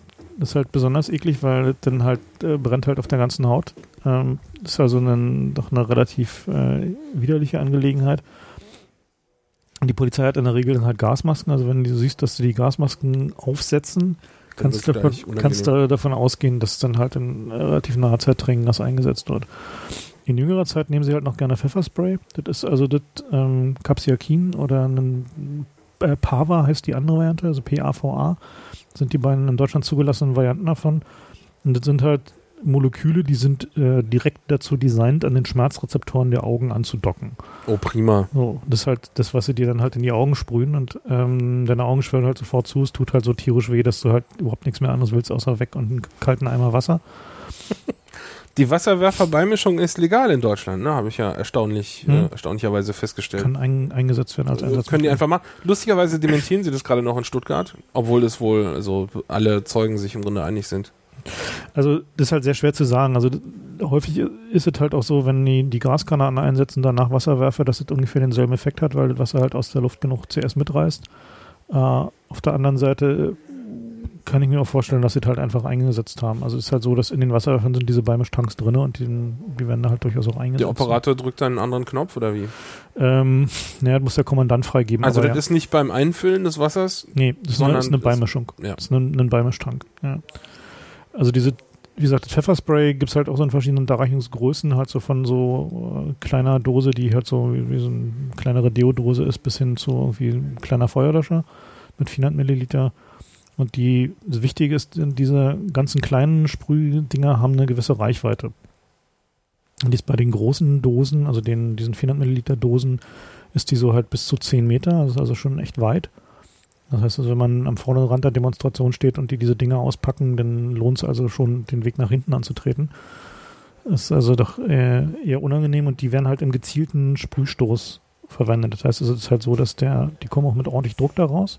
Und das ist halt, muss man sich mehr so vorstellen wie eine Wasserpistole, nur dass halt der Pfefferspray rauskommt. Das ist halt nicht ein Nebel, sondern ein gezielter Sprühstrahl, Das kann man auch gut sehen auf ja, den Videos. der halt, den sie halt auf, dann auf die Gesichter äh, lenken und kommt halt auch gerne mal vor, dass Macht das wirklich Sinn, das auf die Gesichter zu sprühen oder würdest du nicht lieber so eine Art Nebel haben? Nee, das halt Also du warum- ich in meine, die Augen man- sprühen. Aber du setzt es doch, also ich meine, wenn es, wenn es so ein gezielter Schuss ist, da habe ich mich mal gefragt, Hm. dann äh, triffst du ja quasi nur die, die du direkt triffst. Wenn du äh, in so einer Art irgendwie Also Parfumspray hättest, dann könntest du ja gleich die ganze Gegend sozusagen. Also, Also, ich, das sah immer so aus, als hätten die eigentlich das Ziel, irgendwie alle zu treffen, weil die so rumschwenken. hm? Aber dann hätte ich gedacht, nimmst du lieber so eine Art Nebel, der da auch alle trifft. Na, du brauchst halt schon eine gewisse Konzentration am Auge, dass das halt irgendwie funktioniert. Ja. Also es würde nicht reichen, wenn ich dir quasi ans Kinn sprühe und das dann hoch irgendwie. Nee, ist halt schon unangenehm genug, weil deine Lippen natürlich auch irgendwie und so, aber Okay. also ich versuche und das wird halt auch trainiert, halt genau halt mit so einem sozusagen Schwenk so einmal die einem, Augen einem mit. Schwenk einmal die Krasse mitzunehmen, ja. Und also was halt dagegen hilft, ist äh, viel Wasser. Das ist halt also alle anderen Sachen, die es da mal so gibt mit Essig oder Zitronensäure oder Milch oder so, ist halt alles Bullshit. Das Einzige, was wirklich hilft, ist Kühlen, viel Wasser. Ähm, sowohl bei Tränengas als auch bei Pfefferspray und ist halt noch eine ganze Weile echt unangenehm. Also da kann man halt relativ wenig tun.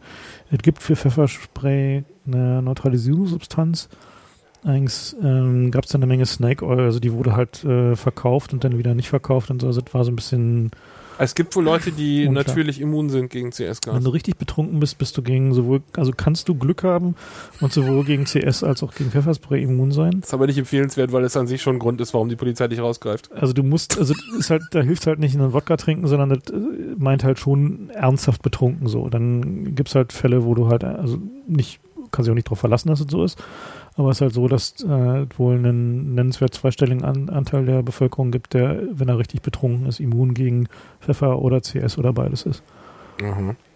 Was ist denn die Idee dahinter, in so eine Menschenmasse CS-Gas reinzusprühen? Ist da, Äh, kann da nicht irgendwie eine, eine Stampede entstehen, wenn die Leute dann irgendwie sich gegenseitig tottrampeln? Und das kann passieren, ist auch schon passiert, ja. Na, ist das nicht? Ich meine, warum machen die denn nicht? Um die Leute zu vertreiben. Na, kannst du da nicht irgendwie laut äh, ACDC spielen oder so? Keine Ahnung. Ich meine, irgendwas weniger Invasives, als ich meine, das erscheint mir einfach sehr gefährlich, muss ich sagen. Äh, das ist doch gefährlich. Also es gibt da regelmäßig äh, auch ernsthafte Verletzungen bei. Also es gibt auch Leute zum Beispiel, die Asthma haben. Für die ist ein Tränengaseinsatz halt tatsächlich eine lebensbedrohliche Angelegenheit. Ach, meine Güte. Und für, also für die stellt sich halt tatsächlich dann die Frage, ob, äh, wenn sie auf Demonstrationen gehen, die halt möglicherweise nicht friedlich enden, ob es denn da möglicherweise zu solchen Folgen kommt, die ihr Leben bedrohen, wenn halt Tränengas eingesetzt wird. Also Na, wobei auch mal ein Auge verlieren, wie jetzt hier bei S21, ist ja auch eine Sache, die man eigentlich. Naja, ich meine, Wasser, Wasserwerfer ist halt genau so ein Ding. Ne? Also, es ist halt so ein, also man sieht das ja immer nur so im Fernsehen und macht sich nicht so richtig eine, eine Vorstellung davon. Wie viel Druck da eigentlich ist, ne? wie viel Druck dahinter ist. Also es gibt regelmäßig bei Wasserwerfer-Einsätzen, wenn die direkt auf die Leute gerichtet werden, Rippenbrüche. Das ist also eine, die üblichste äh, Verletzung nach äh, Augenverletzungen bei Wasserwerfer-Einsätzen sind Rippenbrüche. Krasse Scheiße. So, und ähm, Also ist wie eine Fauststark, nur stärker. Ja. Das ist also, also richtig doll, ist richtig doll. So, und die können wir mal den Wikipedia-Eintrag äh, zu den aktuellen deutschen Wasserwerfern da reintun. Es sind halt richtig zweistellige Barzahlen, die da, mit denen da der Wasserdruck rauskommt. So, also ist halt so, glaube Womit man ansonsten Hausfassaden reinigt, ja? ja. Ist halt so, also es ist tatsächlich so Kercherartig, nur halt mit sehr viel mehr Wasser.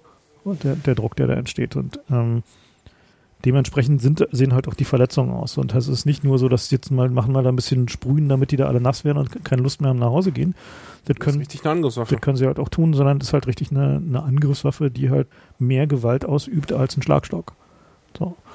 Und gibt halt, also gerade bei den, bei den Augenverletzungen gibt es halt auch noch eine Menge zum Beispiel, die dadurch entstehen, dass die, wenn sie vor den, direkt vor die Füße der Demonstranten sprühen, dass dann der Dreck hochgeschleudert wird von dem, äh, vom Fußboden durch den Druck.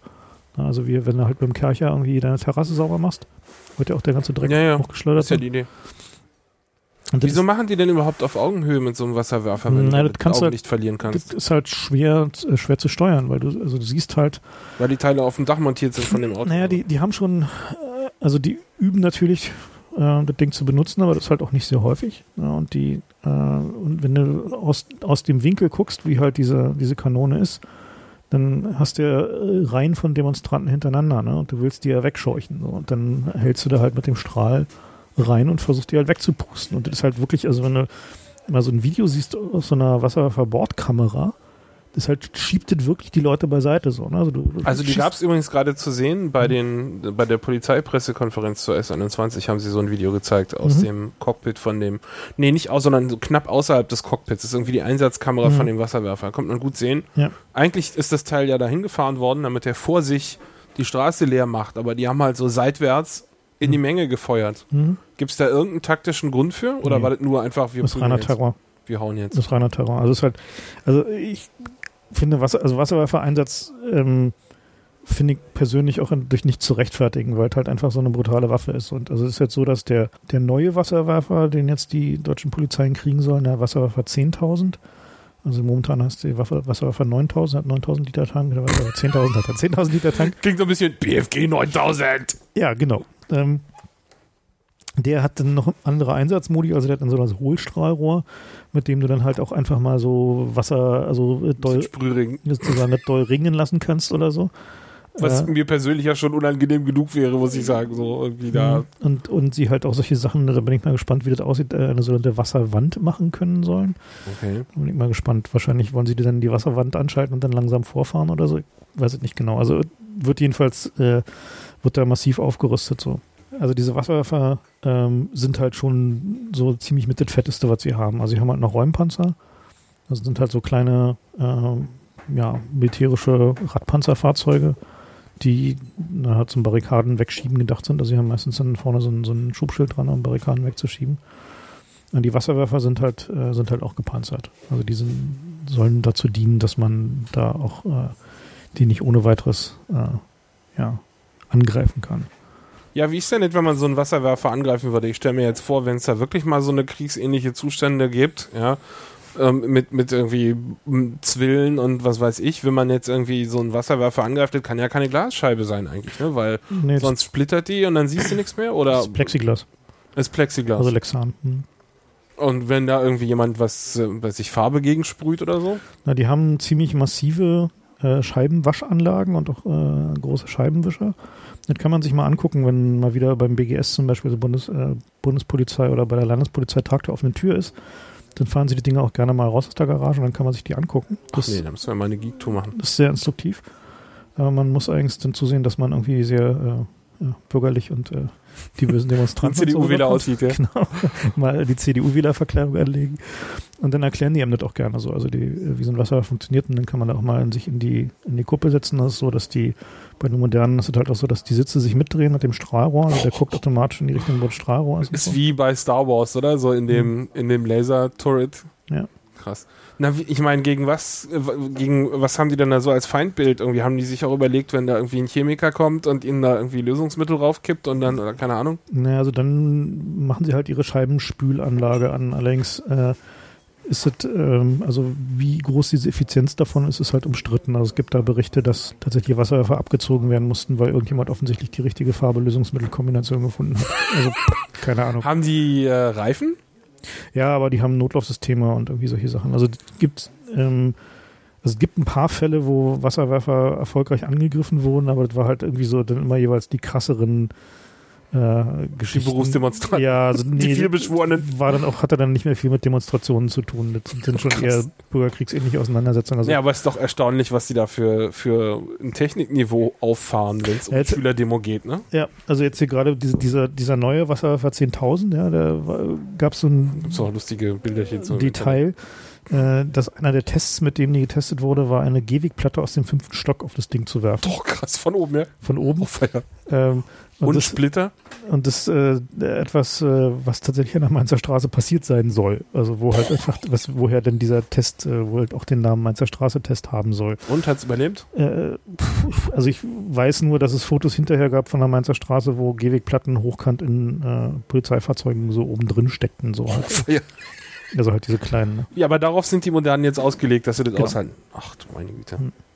Da Also- brauchst du echt irgendwie einen Atomschlag aus dem Orbit, um die Dinger loszuwerden, oder wie? Ja, naja, also ich weiß nicht genau, aber es sind halt schon einfach so, ja, sind schon ernstzunehmende quasi, quasi militärische Technologie, die da versenkt wird. Ja, ja.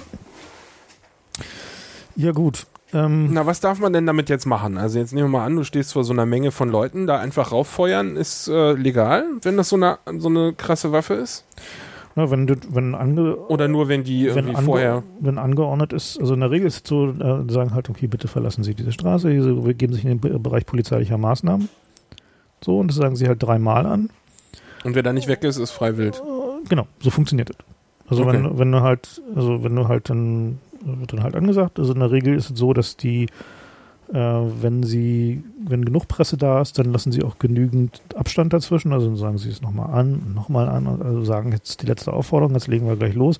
Wenn nicht so viel Presse da ist, dann können die drei Aufforderungen noch gerne mal innerhalb von 30 Sekunden passieren. Wie ist denn das, wenn die Leute sich da irgendwie fest, festgekesselt haben oder so? Das gibt's ja gelegentlich irgendwie an Bäumen oder an, an Türen oder Toren oder so und die gar nicht weg können. Mhm, Ja, das Können die dann trotzdem mit Wasserwerfer wird beschossen dann werden? halt schon oder? Phasenweise sehr unangenehm, ja. Das ist halt schon, passiert halt schon. Also gerade so in Brockdorf und so ist sowas auch passiert. Und also auch die, was wir jetzt hier in Stuttgart zu sehen war, dieses Video, was so aussah, als wenn sie auf Leute in den Bäumen mit den Wasserwerfern vorgegangen sind, ist ihnen eigentlich in Brockdorf verboten worden, weil natürlich die Leute halt einfach runterfallen können und sich dabei, also dabei umkommen können, schlicht, wenn sie aus den Bäumen fallen. da bin ich mir nicht so ganz sicher, was jetzt mit diesem Video war. Da gab es, also wir haben noch eine Mail gekriegt von einem, der hat gesagt, äh, der hat auf dem Baum mit demonstriert und das sähe nur so aus. Zwischen den Bäumen zwischen den Bäumen durch auf die Menge geschossen, was Ja. ich ja auch schon hart genug finde. Ja, aber gut, also das ist halt, wie gesagt, das, Leute aus Bäumen schießen ist ihnen irgendwann mal explizit verboten worden, aber das ist halt, äh, ja, heißt ja nicht, dass sich daran halten müssen. Tja, woran erkennt man denn Leute, die auf einer Demo waren und äh, von so einem, wir haben schon gesagt, äh, Rippenbrüche? Ja. Andere typische Verletzungen sind. Na, Augenverletzung ist der, der Klassiker, ähm, Abschürfung ähm, von irgendwie vom hingeschmissen werden. Also typischerweise sind halt eine Menge so eine Rempelverletzungen, also Leute einfach umgeschubst, umgeschmissen werden von, von durchrennenden Polizisten. Äh, Kopfplatzwunden gibt es halt auch zur Genüge. Also wenn Leute halt einfach einen Knüppel auf den Kopf bekommen oder auch mal von Steinen, die von weiter hinten geworfen werden, ist halt durchaus üblich. Ähm, Nasen-Jochbeinbrüche sind äh, gerade durch Knüppel oder irgendwie Knie oder Fäuste halt durchaus äh, äh, sehr üblich. Also die ist nicht so, dass die Polizei immer einen Knüppel zu hat. Die haben auch äh, äh, gerne mal irgendwie äh, dicke Handschuhe an oder halt Quarzhandhandschuhe an. Blutergüsse sind üblich. Äh, Wie funktionieren denn diese Handschuhe? diese Quarzhandhandschuhe. Ja. Na, die sind ja. Irgendwie der Sand ist flexibel, bis du die Faust ballst, irgendwie sowas, ne? Mhm, genau. Und dann ist es wie so ein Beton. Das ist halt, also dann ist der, ist der Raum rings um den so abgeschlossen, dass es hart wie ein Stein wird und halt sehr viel schwerer ist und die gesamte Energie halt im, äh, am Ende des Faustschlags landet.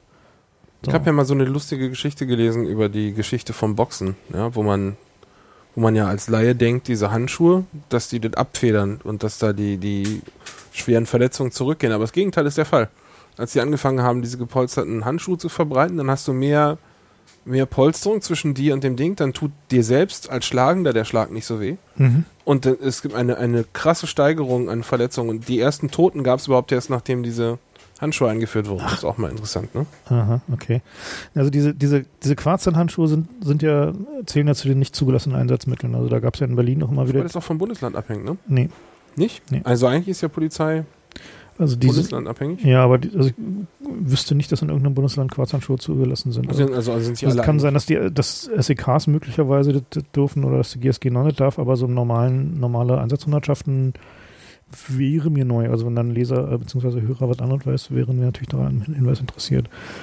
Also auch nicht zugelassen sind halt äh, hier sowas wie Gummigeschosse und Gummischrot und so, was man so aus Nordirland und Südafrika kennt. Äh, also Distanzwaffen, wo halt äh, auf die Leute. Na, auch in Amerika gibt es ja sogar so Schweiz zum Beispiel. Reality-TV-Serien, die, wo, wo einem richtig übel wird, wo sie, wo, wo der Sheriff dann mal demonstriert, was er da im Arsenal hat. Genau, das sind die Non-Lethal Weapons. Danach könnt ihr ja mal Mhm.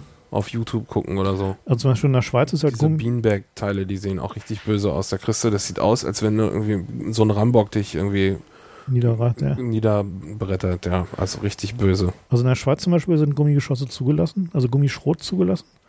Das sind dann halt so. Gummischrot, wie, Ja. wie, wie, wie funktioniert na, das das denn? sind, sind also, äh, so Teile, also die Fotos, die ich gesehen habe, waren so, na, so Zuckerwürfel große Gummistücke. Aber es ist schon ein, kein nicht wirklich Schrot, sondern nur von der Größe wie so ein Schrot. Ja, schon ein halt, zusammenhängender Block, oder nicht? mh, naja, es sind halt so viele kleine Blöcke. Na, das ist ja dann kriegst du ins Auge und bist blind. Das kann Das doch kann nicht sein. passieren, ja. Das ist in der. Schweiz tatsächlich zugelassen. So, also die hinterlassen halt auch ernst, ernsthafte, also tut halt richtig Auch weh. Blutung auch, ne? Ja, ja, Wenn die Blut- klein genug Blutung sind. ja. Krasse Scheiße. Also sind halt so ungefähr so groß wie ein Zuckerwürfel etwa. Finster. Und äh, sind natürlich auch beliebte Sammlerobjekte nach Demonstrationen in Zürich, denn Toll. auf, Souvenir. Ja.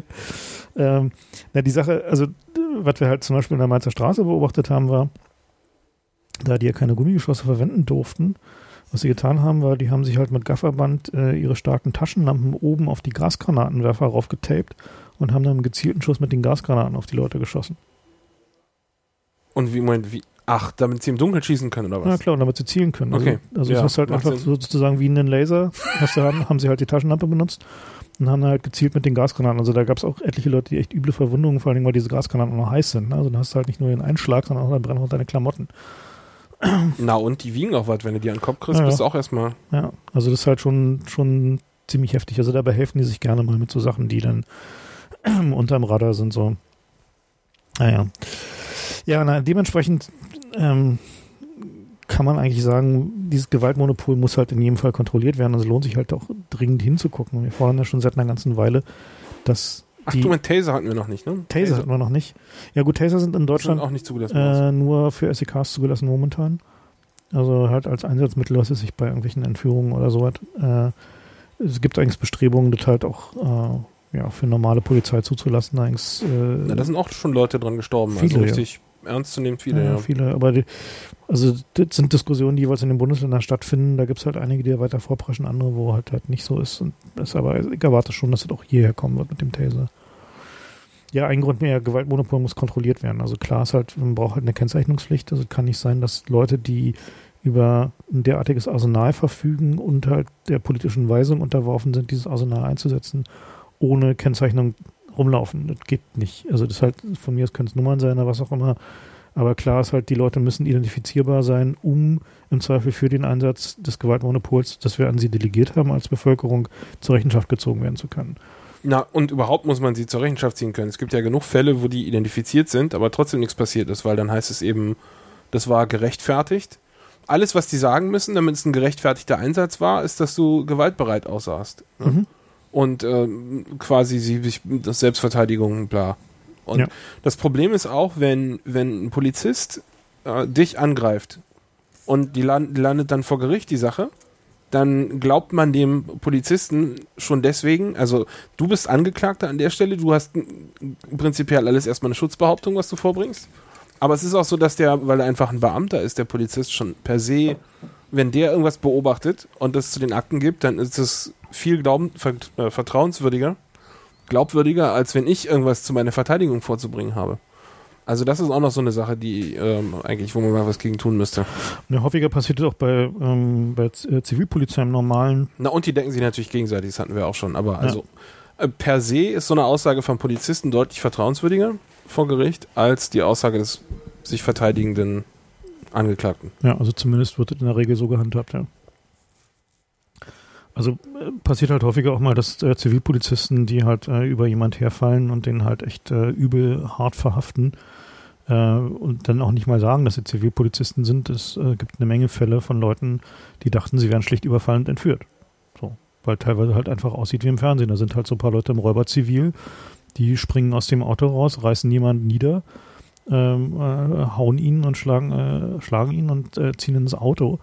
Und da gibt es dann halt auch schon mal Fälle, wo dann halt ganz normale äh, Wilmersdorfer CDU-Wähler denken, sie beobachten da gerade einen schwer kriminellen Akt und wollen eingreifen und kriegen dann auch noch auf die Fresse. Also das passiert halt durchaus Ja. auch schon mal. Genau so einen Fall habe ich neulich gehabt in der Bekanntschaft. Ja, also es ist halt nicht so, dass es halt ein theoretisches Risiko ist. Also insofern, Das ist auch so ein Problem, wenn man denkt, völlig klar, ich bin hier gerade misshandelt worden. Ja, ich habe drei Zeugen.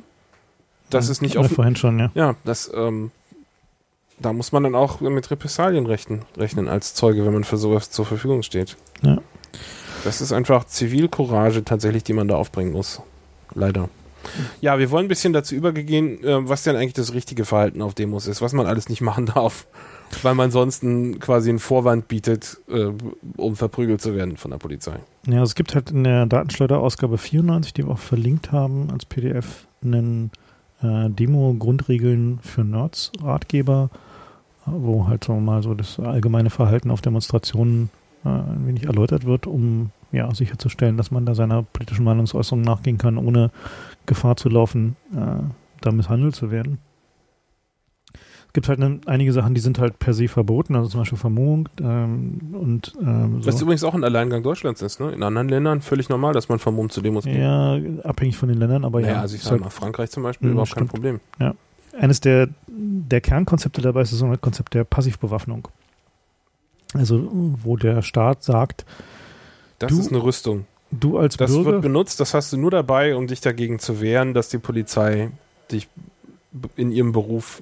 Das, belangt. du, du hinderst mit der, also die Logik dahinter, die Rechtslogik ist, mit einer sogenannten Passivbewaffnung, sei es eine Vermummung, die der Verifikation verhindert, oder mit irgendwie dicken Klamotten oder Lederjacke oder Handschuhen oder dergleichen Dinge mehr oder gar einen Helm oder Stahlkappenschuhe, die trägst du, um zu verhindern, dass der Staat im Zweifel sein Gewaltmonopol ausüben kann, um dich an einem Unrecht äh, zu hindern. Und so kommen dann halt allerhand Sachen zu, äh, Eine zustande. Menge potenziell dabei für meinen Geschmack, aber Ja. In der Praxis, wie gesagt, Stahlkappenschuhe, wo, wo also ich persönlich schon mir nicht, nicht klar ist, was ich da mit behindere. Ja? Wollten die mir auf den Fuß treten oder was? Ich habe keine Ahnung. Totaler Blödsinn. Ja. Aber also das geht ja noch weiter. Es ist zum Beispiel Motorradfahrer tragen ja normalerweise so ein, so ein Leder, äh, Mhm. Lederkleidung und einen Helm. Und der Helm ist Vermummung, Mhm. ja, und die Und Leder Passivbewaffnung. ja, und, und Passivbewaffnung, weil das den, den Schlagstock aufhält. Mhm. Und die Lederkleidung gilt auch als Pass Passivbewaffnung, ähm, weil die eben Schläge abfedert, was ja genau die Idee ist dabei. Ja. Aber das heißt, dass quasi Motorradfahrer ausgeschlossen sind, außer sie haben einen Koffer dabei mit, Ja. mit Zweitkleidung. Mhm.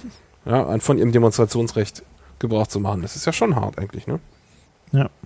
Tja, was gibt's noch? Ähm, Polizisten anfassen ist generell eine schlechte Idee. Ja. Auch nicht umarmen, ja, auch nicht, wenn man ganz friedlich aussieht und ihn Blumen ansteckt, selbst das kann ge- gegen dich ausgelegt werden. genau, also Blumen nur überreichen, nicht anstecken. Und äh, Clownskostüme kommen auch nicht gut an. Haben wir Erfahrungen bei Heiligen Damm sammeln können. Da gab es diese Clown-Army, Clowns-Army. Ja. Und Also die, die- haben die Wasserpistolen dabei gehabt und das ist ihnen dann ausgelegt worden, als da sei Säure drin. Ja, das haben sie tatsächlich dann äh, unter den Polizisten verbreitet, dass äh, da Polizeibeamte mit Säure angegriffen worden seien. Und äh, dann gab es tatsächlich auch entsprechende Reaktionen, als sie dann mit Wasser beschossen wurden. Dann dachten die wirklich, da ist Säure drin und haben. Da gibt es auch Polizeifotos in der Presse von, Ja. wie die so richtig zurückgeschreckt sind, weil sie Ja. dachten, sie werden jetzt mit Säure besprüht. Und der, der Hintergrund ist, dass die Clowns Army, was die ja tut, ist, die parodiert der Polizei. Dass die stellen sich daneben und machen die Bewegungen nach und so. Und das nervt die natürlich unglaublich. Also es hat, Natürlich ist da So. die Idee dabei. der, das nervt die halt in einer Art und Weise, dass, also als Clown mittlerweile verkleidet, verkleidet zu gehen zu einer Demo ist eigentlich ein sicheres Rezept, äh, Eine Einladung Noch- verprügelt zu noch in werden. einer dunklen Ecke noch einen Knüppel über den Kopf zu bekommen, äh, wenn sich die Gelegenheit bietet. So. Also das ist halt selbst, wenn man da sonst nichts tut. Ja, ähm, Fotos von Polizisten machen ist so eine Sache, ähm, sollte man tatsächlich tun, wenn man Gewalt beobachtet. So sollte man tatsächlich filmen und fotografieren, aber sich darüber im Klaren sein, dass man sich damit auch äh, zum Ziel machen kann. Das heißt also, am besten ist immer, wenn mehrere Wenn Leute das nur einmal macht, ist scheiße. Aber Mhm. wenn das 200 machen, dann ist da gab es halt auf der Freiheit statt Angst Demo so eine Szene, die ist mir zugetragen worden, wie die Polizisten gerade versucht haben, so einen Übergriff zu machen und dann plötzlich wie um sie rum so ein Kreis von Nerds mit gezückten Kameras und alle, wirklich alle haben irgendwie ihre Kamerafunktion aktiviert und dann haben sie dann doch lieber sehr vorsichtig verhaftet. Das war wohl die vorkommendste und freundlichste Verhaftung, die je stattgefunden hat. verstehe. Ja. Ähm, ja, Aber wenn es nur einer macht, dann kommen die halt gerne mal Ja, und, ja. und beschlagnahmen deine SD-Karte und so Genau. Sachen. Wegen auch allen möglichen Ausreden, Persönlichkeitsrecht der Beamten zum Bla, bla. Beispiel. und So. Was natürlich totaler Blödsinn ist. Also das stimmt natürlich, aber deswegen dürfen sie dir eigentlich nicht die SD-Karte wegnehmen. Ja. Ja, ich darf ja auch nicht rumlaufen und den Polizisten die SD-Karte wegnehmen, weil sie da rumfilmen. Also das, im Zweifelsfall muss das halt, wenn es da Einspruch gibt, muss halt vor Gericht irgendwie geklärt werden, wer da im Recht war. Aber das ist ja kein Grund, irgendwie den Leuten die Karte wegzunehmen. Ja, naja, so was mit der Karte wegnehmen ist ja noch relativ harmlos. Also ich habe halt zum Beispiel Und ein, es gibt auch, wo die Kamera dann irgendwie. also ich habe noch ein Foto, wo man ein äh, ziemlich äh, verzerrtes Polizistengesicht äh, im Hintergrund sieht. Äh, davor einen schwarzen Strich, das ist der Gummiknüppel ungefähr eine, Der in deine Richtung kam eine gerade. Ja. Zehntelsekunde, bevor er auf meinem Objektiv einschlug. Krasse Scheiße. Ja. Das war eigentlich schon 93 oder so bei der Also da macht man sich keine Freude mit. Ja. Keine Freunde mit. Also genauso wenig nach Namen und Dienstnummer fragen. Eigentlich die selbstverständlichste Sache der Welt, oder? Ich Ja. meine, schließlich sind das ja unsere Angestellten. Ne? Ja, also nach Namen und Dienstnummer fragen sollte man nur tun, wenn genügend Leute dabei sind, die filmen. Damit man sicherstellt, dass man dann So da sieht's aus. nicht äh, Und selbst dann kann man auf die Fresse kriegen, wie hinterher. wir Ja, bei der vorigen Freiheitsstadt-Angst-Demo gesehen haben. ja. ja, Glasflaschen mitnehmen ist verboten. Äh, gut, aus offensichtlichen Gründen können geworfen werden, können Splitter benutzt werden. Also kann ich irgendwie halbwegs Als Angriffswaffe, das ist ja auch noch nachvollziehbar. Ja. Genau. Das äh, trifft uns natürlich hart, weil in unserem Umfeld immer die Mate. Ja, die muss man dann in Plastik, halt anfüllen. Ja. Äh, Fahrräder werden gelegentlich äh, als Blockademittel äh, ja, bezeichnet, aber das habe ich in der Praxis extrem selten erlebt. Also ich bin häufiger mit äh, Fahrrad auf Demonstrationen unterwegs und bisher hatte ich dann ein, zwei Mal, dass sie gesagt haben, hier geht's nicht lang, hier dürfen sie nicht fahren oder schieben sie mal oder so, aber jetzt bisher noch keine. Ja, also auch wenn du schiebst, also der, der, das war einer der, der Gründe, den sie vorgebracht haben gegen den Typ, den sie Stimmt. verprügelt haben. Ja, auf der letzten. gesagt haben, der habe sein Fahrrad als Blockademittel dabei gehabt. Ja. Mhm. Und man muss ja sagen, das ist wirklich ein bisschen unhandlich, wenn man durch so eine dicke, dichte Menschenmenge mit seinem Fahrrad schiebt. Das ist, äh, Ja, man sucht sich dann halt eine Lücke oder so. Also ist halt. ja, das geht schon, aber Mhm. es ist halt vielleicht irgendwie einfach anschli ansch anschließen irgendwo und gut ist. Außer man ist halt in einer Großstadt, wo gerne mal Fahrräder geklaut werden. Ja. Tja, rumbrüllen ist auch eine schlechte Idee. Bedrohliche Körperhaltung haben, da gibt's dann gerne mal Vorwärtsverteidigung seitens der Polizei und man fängt sich ein bisschen Prügel ein. Beleidigung gegen Polizisten, auch immer wieder ein Klassiker. Das ist generell nicht so schlau. Ja, also beim, beim Beleidigen von Beamten ist ganz wichtig, niemals die persönlich zu Beamten, äh, zu beleidigen. Also Sonst immer ist- die Polizei insgesamt. Also es, halt, äh, es gilt auch tatsächlich äh, auch zum Beispiel in den USA, dass es äh, nicht verboten ist, über das System zu schimpfen, aber die einzelnen Beamten persönlich zu beleidigen, ist tatsächlich verboten. Da muss man also sehr sorgfältig schimpfen. Das ist äh, ganz wichtig. Nicht im Affekt schimpfen. Ja. Äh, ja. Ja, es gibt noch Leute, die haben gedacht, äh, wenn sie da die Polizeikamera-Crew auffahren sehen und die da breit, breiträumig die Bevölkerung filmen, dass sie sich einen Spaß machen und die Moonen, also Hose runter und den nackten Arsch zeigen in die Kamera und äh, das geht auch nach hinten los. Ähm, also alles, was die als Vorwand benutzen können, um es gegen dich zu verwenden, wird im Zweifelsfall auch gegen dich verwendet. ja. Ja, Platzverweis nicht nachkommen äh, ist dann halt dieser Klassiker mit, äh, sie Das wird auch generell behauptet, ja, dass sie dann, die wieso, wir haben ihnen doch drei Platzverweise ausgesprochen und sie sind Mhm. nicht gegangen. Ja. Da ist immer schwer zu beweisen am Ende. Deswegen im Zweifelsfall werden sie das wahrscheinlich sagen, dass sie einen Platzverweis ausgesprochen haben. Ja. Ja, eine Sache, die mir immer noch aufgefallen ist, dass es gelegentlich so Fälle gibt, zum Beispiel bei der militanten Gruppe, da hieß es dann, die haben Bundeswehrfahrzeuge angezündet Mhm. und der äh, Staatsschutz ermittelt jetzt. Und das Mhm. klingt ja, oh, jetzt kommt hier irgendwie die geheime Polizei, irgendwas. Was hat's denn damit auf sich?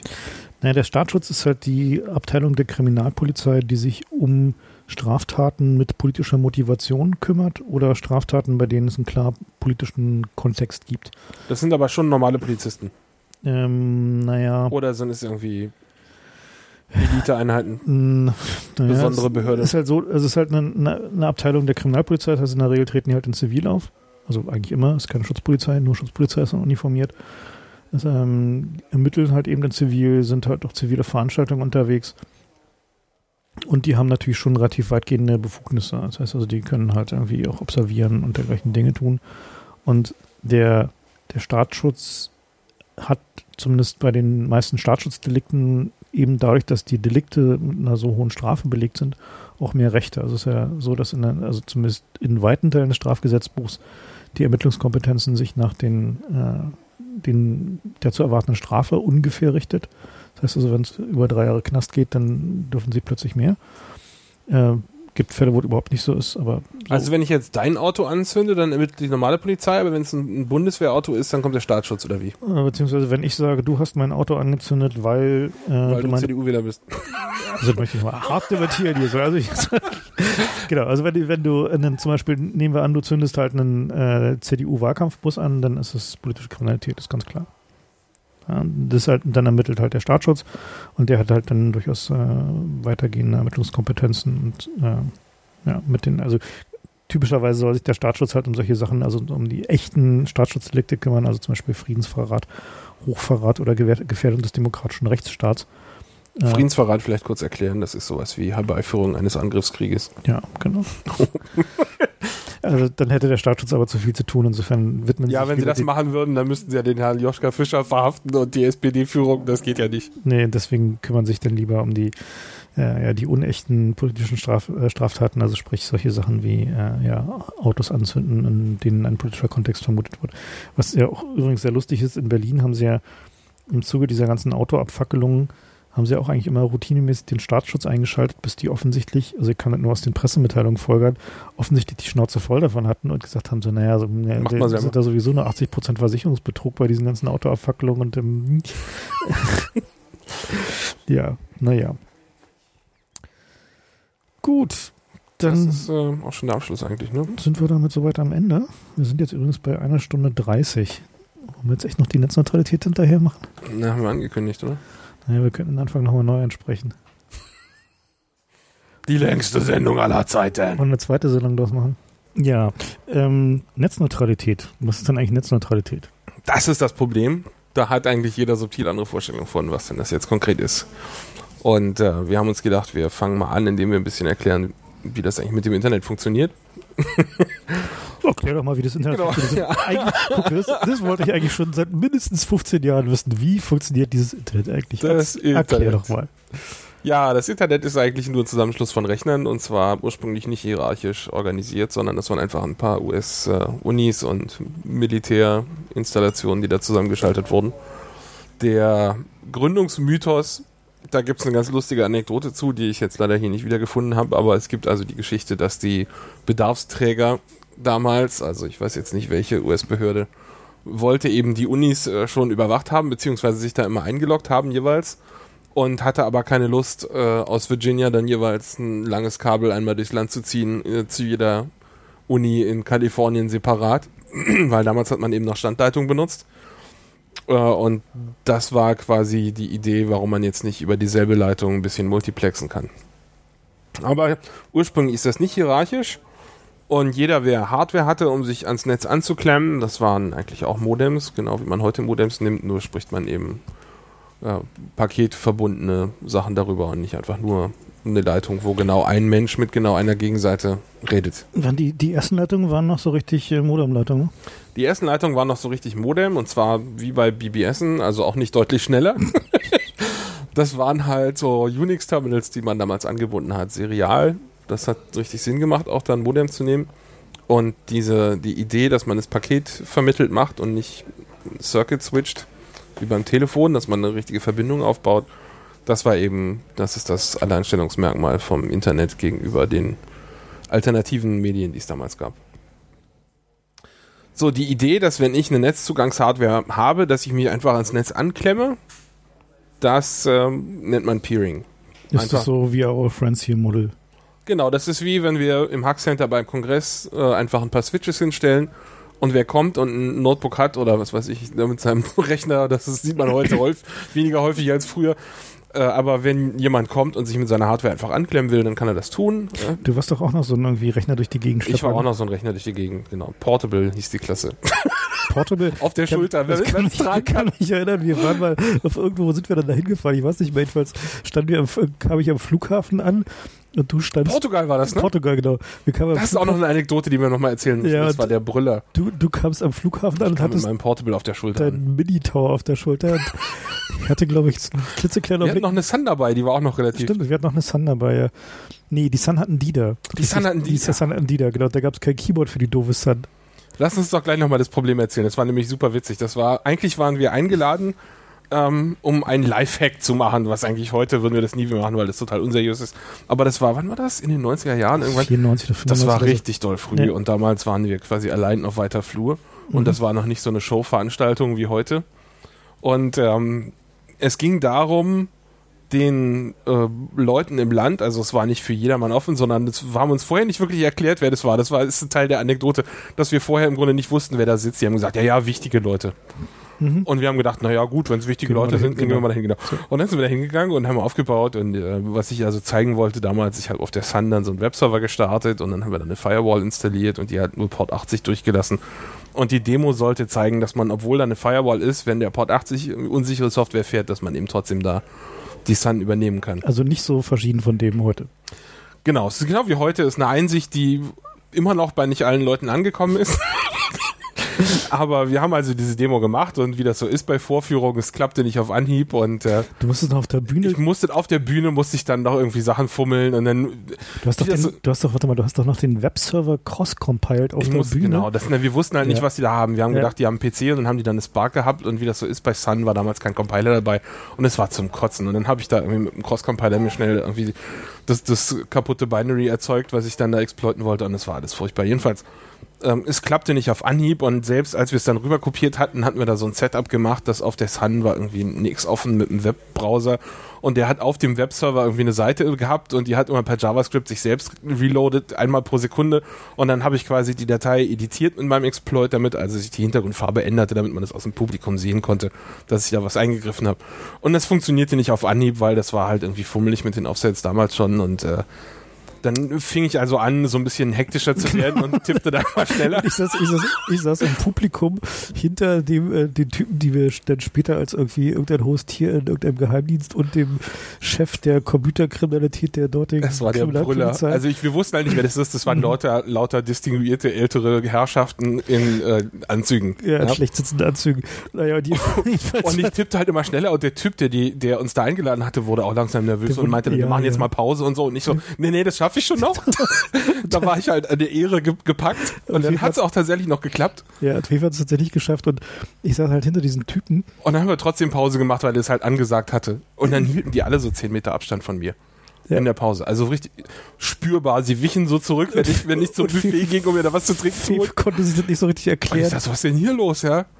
Und äh, dann haben wir halt den Typ mal gefragt, wer das denn jetzt eigentlich ist. Und er meinte so, ach, weißt du, wir haben letzte Woche, hat die Konkurrenz auch sowas machen wollen, so ein Live-Hacking und die sind alle am Flughafen verhaftet worden.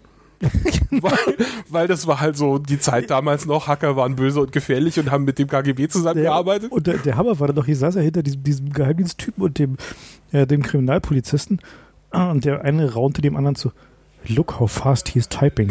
This guy is dangerous. Also das habe ich halt alles nicht mitgekriegt aus der Vorführung vorne. Aber der Typ erzählte uns dann so ganz locker, ja, ja, die letzte Woche sind alle verhaftet worden und deswegen habe ich die Polizei eingeladen. Der Typ da, das ist der Security-Chef der einen Telco, das da links ist der, der Security-Chef vom Parlament und der da macht die Telco 1, der macht die Telco 2 und das ist der irgendwie der Polizeichef und das ist hier die Cyber-Warfare-Abteilung des Militärs und ich saß da nur so, äh, gulp.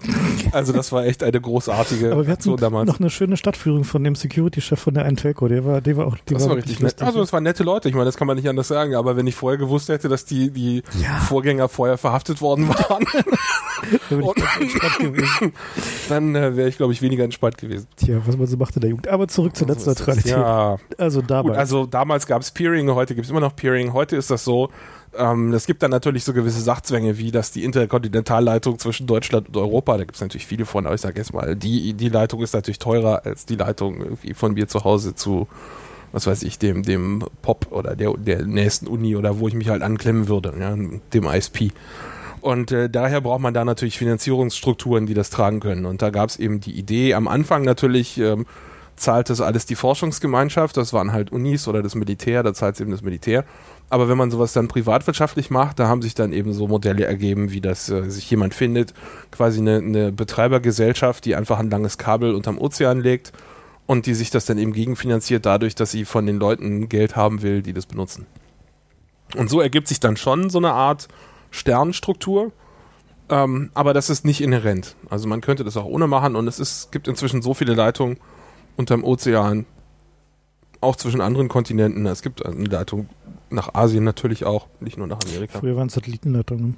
Ganz früher, genau. Satelliten mhm. gibt es immer noch, aber da ist die Latenz deutlich höher, deswegen macht man es weniger. Aber also die, die, das ist keine inhärent sternförmige Sache, sondern im Grunde kann sich jeder mit jedem anderen zusammenklemmen und da spricht auch nicht viel dagegen. Außer, dass eben manche Leute dann Ansprüche entwickelt haben. So, ich bin jetzt hier nicht nur ein ISP, ich bin ein Carrier. So, ich habe hier mehr Leitungen als alle anderen und ich habe so viele Leitungen, dass ich, dass ich Geld von anderen dafür nehmen kann, dass sie Zugriff zu meinem Leitungsnetz kriegen. Diese Idee ist dann irgendwann entstanden. Und äh, das ist, nennt man dann nicht Peering, sondern das nennt man Transitgebühren, die man zahlen muss, um da und die Leute, zu werden. Die Leute, die auf diese Idee gekommen sind, sind ausschließlich die alten Telefongesellschaften. Ne? Also von den, den neuen ISPs ist, soweit ich weiß, keiner, der äh, zumindest vor den großen äh, Privatisierungsrunden da auf diese Idee gekommen ist. Im Grunde ist das Wilder Westen gewesen. Ja? Mhm. Und irgendwann sind die Telcos gekommen und haben gesagt, wie, da nimmt man kein Geld für. genau. Die haben halt den dicken, haben wir für alles Geld genommen. Die haben halt den dicken Trog vor sich gehabt, wo sie halt immer richtig reingegriffen haben. Ne. Ja, und äh, das war denen nicht begreiflich zu machen, dass man da kein Geld für nimmt. Tja, und so gibt es eben heute so eine Art mehr Tiers, nennt man das Struktur, aus äh, verschiedenen, oben sind halt die Carrier, darunter sind dann die, die regionalen ISPs und ganz unten bin halt ich kleiner Benutzer. Und ich kann zwar auch peeren mit WLAN mit meinem Nachbarn, aber das sind eben noch keine routbaren Einheiten, die da gepiert werden, sondern das ist einfach nur Privatgefummel. Aber von der Struktur ist alles dasselbe. Es gibt also keinen, dem das Internet gehört. Man zahlt die Leitungen gemeinsam. Es gibt auch, also nicht nur Leitungen sind teuer, sondern es gibt auch sowas wie einen großen Switch, wo sich jeder ranklemmen darf. Und äh, sowas nennt sich ähm, Internet Exchange. Mhm. Ja, da gibt es mehrere von. Und meistens sind diese Internet Exchange an den Endpunkten von den großen Transkontinentalleitungen, also was wie Amsterdam und so, ähm, das sind die ganz großen äh, und Frankfurt in Deutschland, weil da die ganzen internationalen Leitungen ankommen. Äh, aber es gibt dann halt auch regionale Internet-Exchanges, die. Also es gibt zum Beispiel zwei in Berlin alleine. Ja, also und die sind halt häufig so organisiert, dass da die Internetanbieter sich halt einfach zusammenschließen. Also die, die regionalen meistens, um halt den Ver Verkehr zwischen ihren Kunden kostenneutral auszutauschen. Also die Leute, die halt dann einfach einen Port an diesen Inter-Exchange äh, buchen, stecken da halt ihren Netztraffic rein und alle Server, die bei ihnen stehen, können von allen anderen zugegriffen werden und umgekehrt alle Kunden, die bei ihnen klicken, können auf die Server im, im Netz zugreifen. Das hat sich natürlich ein bisschen äh, professionalisiert über die Jahre. Also inzwischen will man nicht nur einen Switch, sondern man will, dass der ausfallsicher ist. Und da gibt es dann halt eine Firma, die hat halt irgendwo mietet sich da ein paar Räume an und hat da eine ausfallsichere Stromversorgung und eine Klimaanlage und bla und, und da kann man dann normalerweise auch gleich in der Nähe hosten. Also das fließt alles so ein bisschen ineinander über, aber im Grunde ist es so, dass jeder, der Bock hat, kann zu diesem Switch gehen, sich da anklemmen lassen, zahlt dann halt anteilig ein bisschen die Miete mit. Ja, also richtig Profit macht da eigentlich kaum jemand mit. Ähm, naja, klar, die werden schon Geld da raustragen, aber naja, aber in großen Mengen. so, dass die ja. da, also sind keine, keine Wegelagereien, wie irgendwie die, die Telcos da abziehen. Ja. Ohne jetzt jemanden bei Namen nennen zu wollen. also die, die Telcos haben da natürlich eine andere Vorstellung von, nämlich bei ihnen sind halt viele Kunden, also nehmen wir mal eine große deutsche magentafarbene äh, Telco, die in Deutschland halt die, die meisten Internetnutzer anbiet, äh, anbindet. Und die haben dann halt die Vorstellung zu sagen, also bei uns sind jetzt irgendwie, keine Ahnung, N Millionen Leute, die halt hier DSL haben oder über Kabel angeschlossen sind. Und wer mit diesen Kunden kommunizieren möchte, also zu diesen Kunden Server, eine gute Serveranbindung haben möchte, der muss entweder so groß sein, dass er selber ein, ein Carrier ist, also ein Telekom-Provider, ein großer mit selber mehreren Millionen Kunden, oder er muss dafür zahlen. Nun ist es so, dass die großen Anbieter normalerweise relativ teuer sind oder Hosting gar nicht selber anbieten, sondern wenn die Hosting anbieten, dann ist es gleich irgendwie so Richtig im teuer. Atombunker. Ja, mhm. also die haben die, die haben dann auch. Nicht mal, teilweise ist es Nein, aber so. Schrotti, sie nehmen nur Preise wie Atombunker. Genau, sie nehmen halt Preise wie Atombunker. Mhm. Das heißt, üblicherweise, wenn, wenn jemand privat seinen Rechner irgendwo hosten lassen will, so für 50 Euro im Monat oder was, die Größenordnung oder gar Virtual Hosting, das sind irgendwie so 10 Euro im Monat, ähm, das sind, das ist nicht bei einer Telco, sondern das ist irgendein Drittanbieter. Und die Telekom äh, macht dann halt so eine Art Schutzgeldnummer und geht da hin und sagt, oh, schönen Server haben sie da, das wäre ja schade, wenn den keiner erreicht, weil wir nur so einen kleinen Strohhalm als Leitung haben. Ja, und wollen sie uns nicht Geld geben dafür, dass sie besser angebunden sind. Das heißt, hier wird künstlich eine Knappheit geschaffen, mhm. um daraus Profit zu schlagen. Und das ist im Grunde das Kernproblem, was die Netzneutralitätsdebatte vermeiden möchte. Ja, also der, die, die Telcos sagen halt, dass eben es eine Knappheit im Netz gibt und diese Knappheit muss man dadurch beheben, dass man bestimmte Arten Verkehr im Internet äh, beschränkt oder reguliert oder ja, also drosselt und andere dafür bevorzugt. Klassisches Beispiel dafür ist halt zum Beispiel immer Internettelefonie. Also sie sagen halt so, wir müssen halt eingreifen, weil sonst könnte halt niemand mehr telefonieren, weil das ganze Netz mit BitTorrent voll wäre. Also was wir als Insta an der Stelle mal sagen können, Bullshit. Das äh, stimmt nur sehr bedingt. Mm, ja, also es stimmt halt irgendwie in bestimmten Netzkomponenten, nämlich da, wo, wo es halt zum Endbenutzer geht, also die sozusagen der, der Außenteil des Netzes, aber in den ganzen Backbones ist es halt Unsinn, weil da ist halt genügend Kapazität vorhanden. Es gibt halt Ausnahmen wie zum Beispiel Kabelnetzprovider, bei denen ist halt einfach das Kabel zum Kunden halt das Problem, weil du hast halt einfach nur, keine Ahnung, 100 äh, Megabit, die sich halt 500 Kunden oder so teilen müssen. Nein, nein, nein, überhaupt nicht. Also ich habe mich mal mit so jemandem unterhalten von einer Weile und der meinte sowas wie, na, pro Transponder haben wir irgendwie so 50 Mbit. Und wie viel Transponder haben sie denn? Naja, im Moment so drei. Und aber wir hätten irgendwie, wenn wir wollten, so, ja, also das ist nicht so, dass es da ein physisches Limit gibt. Also die haben einfach nur nicht ausgebaut, oder? Die haben einfach, nö, auch da, warum soll man da mehr Transponder zuweisen, als man braucht, ja? Naja, kostet halt auch jedes Mal Geld in den Kabelkopfstationen. Ja, hm. also das ist, das ist kein physisches Limit. okay, aber es ist zumindest ein, ein Limit der installierten Netzwerkinfrastruktur. Aber man kann sich das natürlich überlegen. Kabel Deutschland bietet jetzt 100 Mbit Internet an. Und wenn man da irgendwie eine Million Leute mit anbindet, dann kann man sich überlegen, so eine dicken Leitung gibt's nicht nach außen, dass die alle mit voller Bandbreite machen können. Also es ist nicht ganz von Hand zu weisen, so ein bisschen Knappheit existiert. In der Praxis ist die aber nicht da. Also wenn man sich die Statistiken anguckt, sowohl an den Backbones als auch an den internationalen Leitungen hm, zwischen Europa, da, ja. da, ist noch mehr als genug Bandbreite da. Also meine, meine Statistiken sind ein paar Jahre alt, aber da waren so unter 5% Auslastung. Hm, also vielleicht sind es jetzt 10 oder 12 oder Genau, so. also da ist nicht von auszugehen, dass da in irgendeiner Weise ein Limit erreicht ist. Sogar DZIX, also der große Internet Exchange in Deutschland in Frankfurt, sogar die haben jetzt bei der Netzneutralitätsanhörung im Bundestag verkündet, nein, nein, sie hätten da noch deutlich Luft. Ja, und die Telekom konnte lustigerweise auch bei der Enquete-Kommission nicht benennen, wo jetzt eigentlich der Engpass ist, der eine Regulierung, also ein Zulassen von äh, ja. Das ist ja deren Argument. Also die haben A argumentiert, ja, wir haben hier Engpässe und dann kam mhm. die Frage, ja, wo denn? Und dann so, äh, äh, äh, mh, Ein äh. dreiköpfiger Affe. genau. Cricket, Cricket-Geräusche im Hintergrund, ein Tumbleweed rollt vorbei.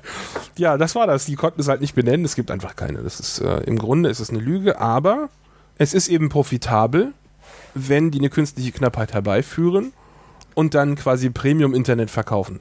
Naja, also ich, das heißt, man kann Profit mhm. damit machen, wenn man anfängt, da Quality of Service einzuführen und sagt, naja, die Leute, die hier irgendwie 10 Euro für eine, für eine Flatrate zahlen, die kriegen dann halt nach Ranz-Internet.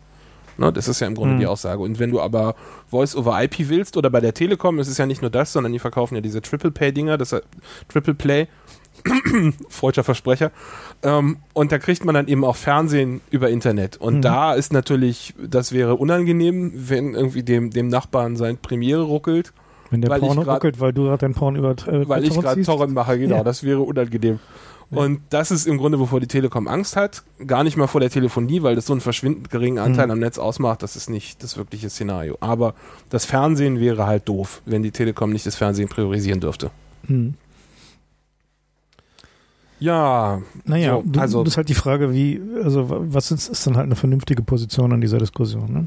Und das ist halt sehr schwierig, denn also die, die Positionen gehen deutlich auseinander. Also vielleicht sollen wir noch mal erklären, was, was sozusagen unser Worst-Case-Szenario ist, warum wir uns überhaupt mit diesem ganzen Thema Netzneutralität beschäftigen. Und das Worst-Case-Szenario ist, dass bestimmte Inhalte beschränkt werden. Also bestimmte Inhalte wie zum Beispiel dieser Podcast, so, wenn wir irgendwie nochmal. Ist völlig aus der Luft gegriffen. So, nehmen wir an, wir machen das erzählt immer doch und sind irgendwie alte radikal geworden.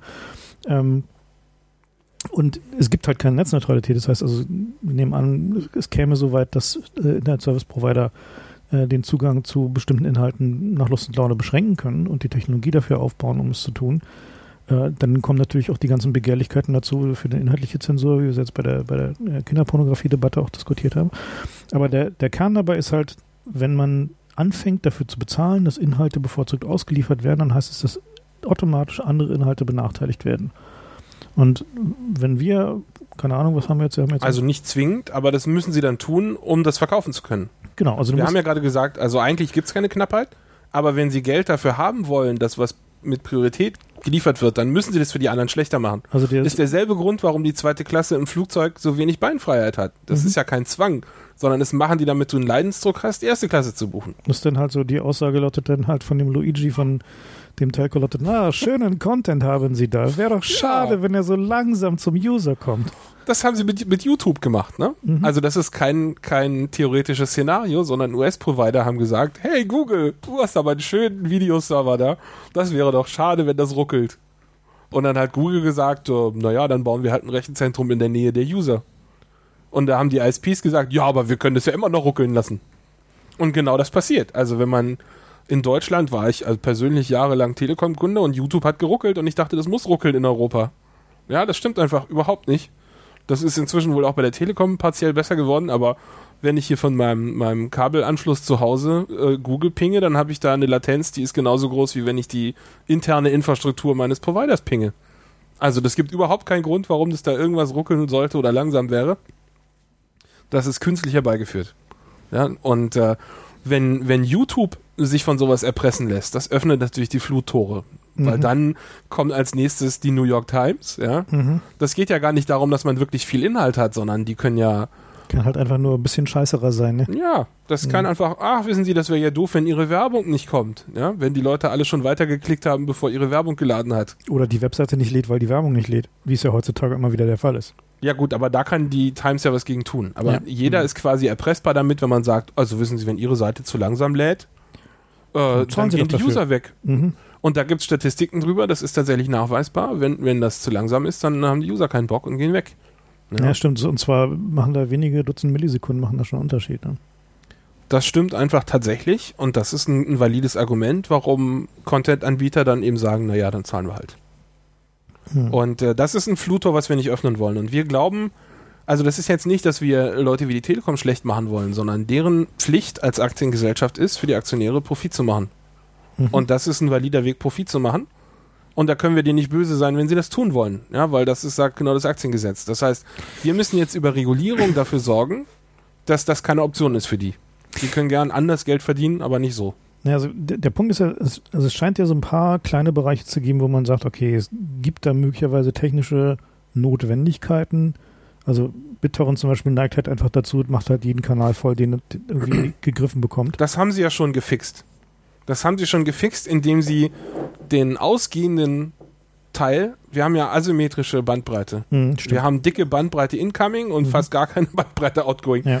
Ich habe äh, so einen so einen Kabel Deutschland Zugang zu Hause und wenn du mal ausrechnest, wie viel Traffic du brauchst, wenn du mit voller Bandbreite ziehen willst, nur für die ausgehenden Acknowledgement Pakete, Hm. das füllt genau die Bandbreite, die sie dir zur Verfügung stellen, ausgehend. Das heißt, die haben es genau so gemacht, dass Torrent keinen Spaß macht, absichtlich.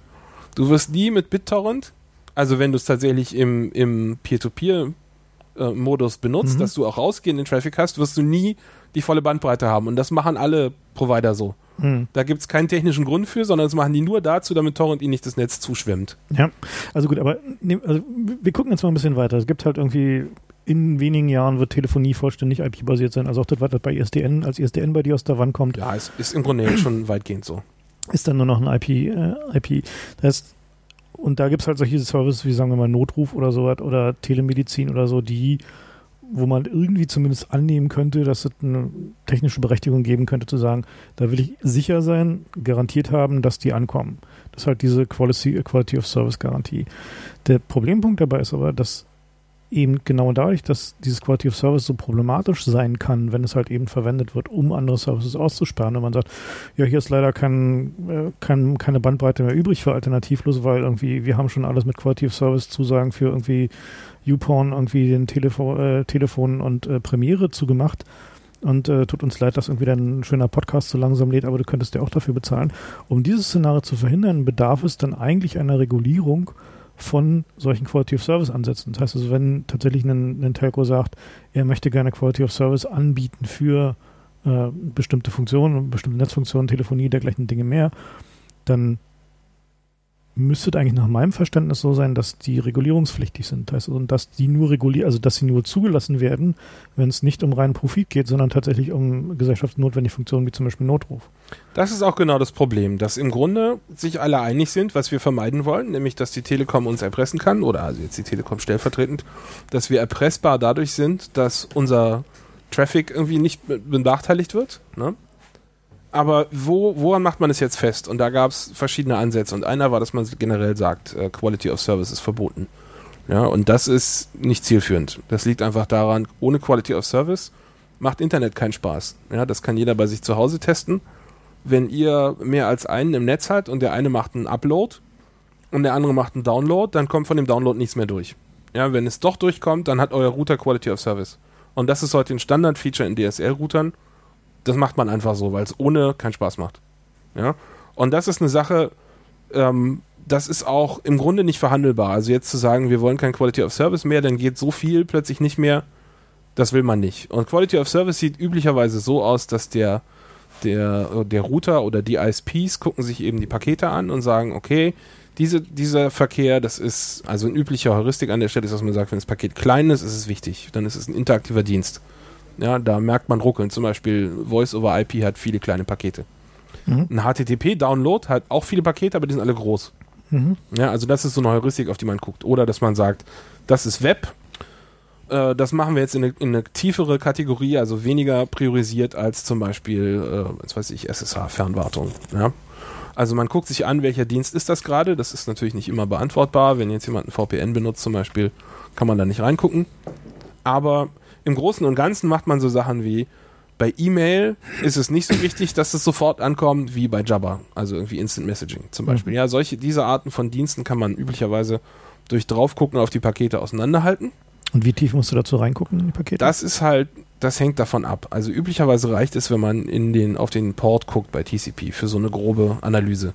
Und viel mehr will man eigentlich auch nicht machen im Router, weil das natürlich auch Aufwand ist. Ja, und der Router soll eigentlich routen und nicht die Pakete analysieren. Daher also das Quality of Service, was man so üblicherweise findet. Den meisten Aufwand treibt noch so der Plaster-Router bei dir zu Hause. Naja, Aber so was die ISPs machen im Moment, also das, das Stichwort an der Stelle heißt eben Deep Packet Inspection, DPI, da geht es eben darum, in die Pakete reinzugucken. Und da, ab wo man jetzt die Schranke setzt äh, und sagt, das ist jetzt tief in die Pakete reingucken, das ist eben auch strittig. Ähm, aber so die, die Internetprotokolle sind wie so eine Zwiebel, da gibt es eben außen eine IP, da steht nur die, die IP-Adresse und das reicht eben nicht, um zu sagen, welcher Dienst das ist, sondern da muss man in das Paket ein bisschen tiefer reingucken und dann stellt man fest, das ist jetzt ein TCP-Paket, das ist also verbindungsorientiert, wie zum Beispiel Web oder E-Mail. Und da guckt man dann auf den Port und der Port ist, sagen wir, 25. Und damit kann man wissen, das ist E-Mail. Ja, also man guckt schon so ein bisschen in die Pakete rein aber sobald jemand zu tunneln anfängt oder ein VPN betreibt, ähm, kann man das halt vergessen. Naja, der Punkt ist halt natürlich in dem Augenblick, wo du halt so tief in die Pakete reingucken kannst, also die technischen Möglichkeiten. Da geht hast. natürlich noch viel mehr, na klar. Ja, also die, also die, die, die Maschinen, die sie da so hinstellen, also zum Beispiel halt diese, diese Service Control Engines, so heißt es bei Cisco, ähm, die können halt zum Beispiel auch einzelne Protokolle blockieren. Also die können zum Beispiel äh, technisch durchaus ähm, alle IP-Adressen, die für Tor-Server da sind, also Tor ist ein Anonymisierungsdienst, blockieren, äh, wenn die äh, äh, Liste entsprechend frisch ist. Also man kann auch so Sachen machen wie zum Beispiel BitTorrent nur durchlassen, wenn es im eigenen Netz ist oder so. Also die Fantasie ist da ähm, mhm. quasi das, das, die Grenze.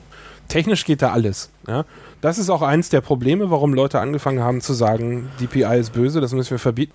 Weil einer der Haupt Einsatzzwecke für DPI sind eben so Leute wie das BKA. Ja, wenn die deinen E-Mail-Traffic zu Hause abhören wollen, dann schalten die da einmal die Packet Inspection an, um erstmal den Traffic zu dir zu isolieren. Das wird ja nicht bei dir an deinem DSL-Anschluss dann irgendwo in der, in der Pampa abgegriffen, sondern schon irgendwie, das lassen die sich zentral zuspielen.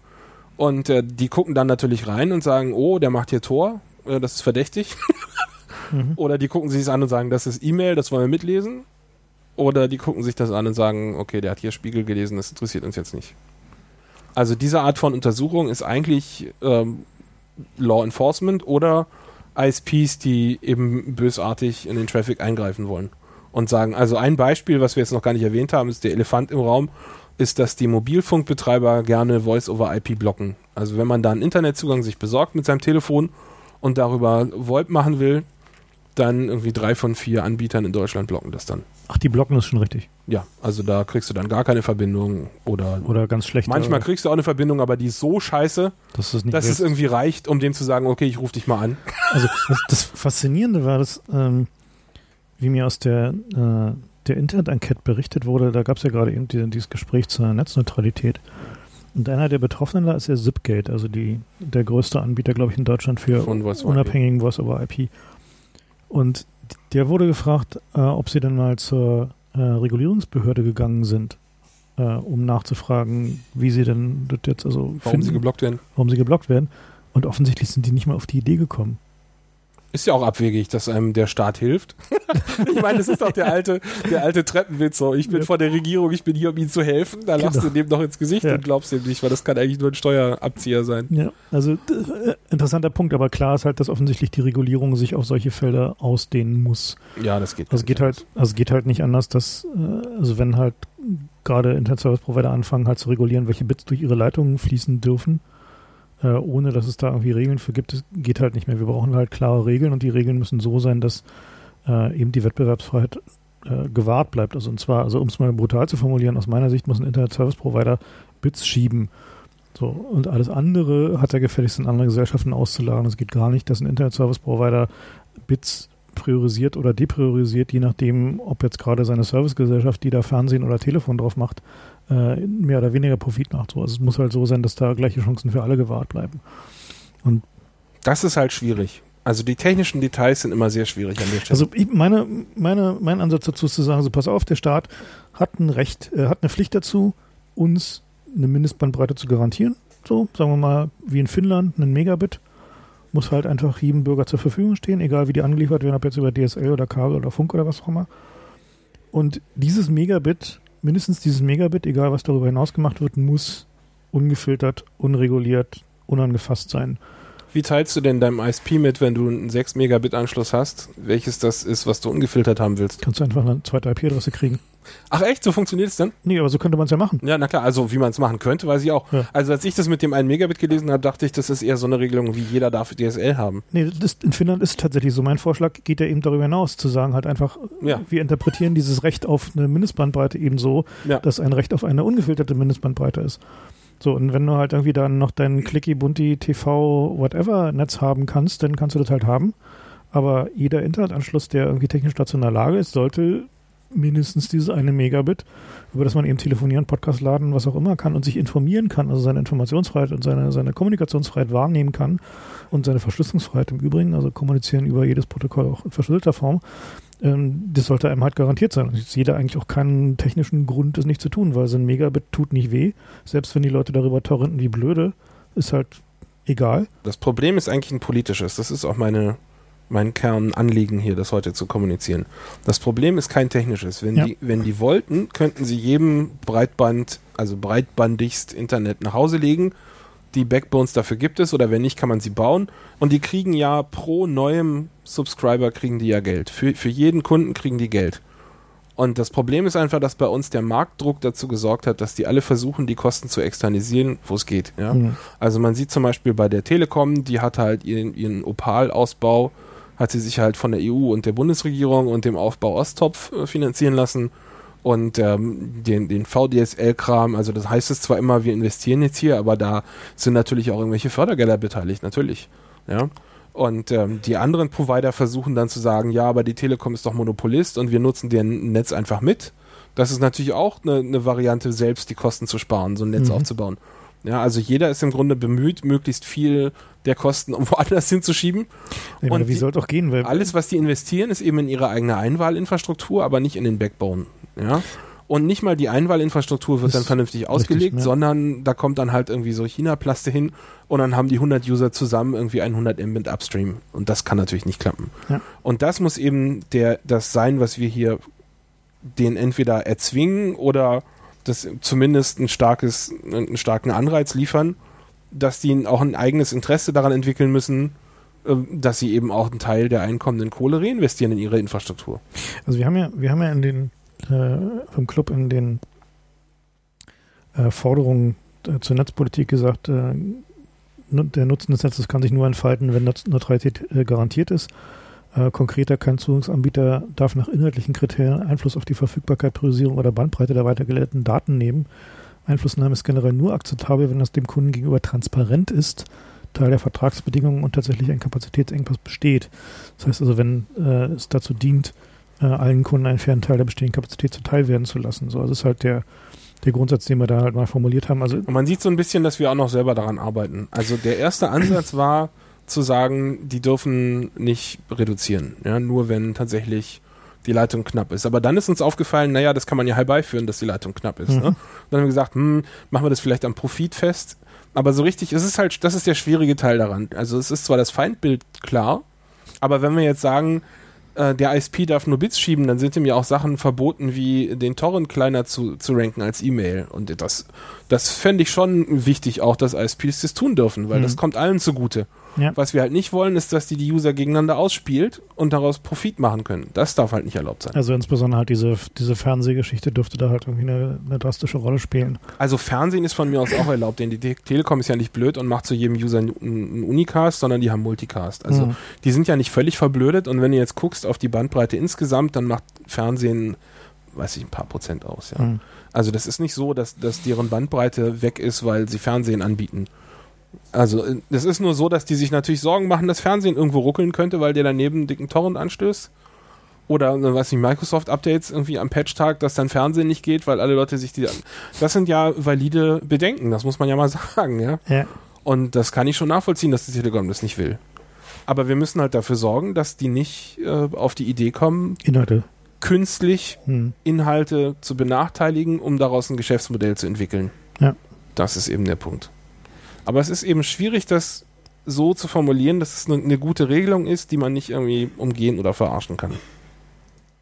Naja, es hat immer das Problem, dass der, der Preisdruck in der Branche ist ja so dramatisch, wenn man sich anguckt, für wie wenige Euro man mittlerweile Internet kriegt.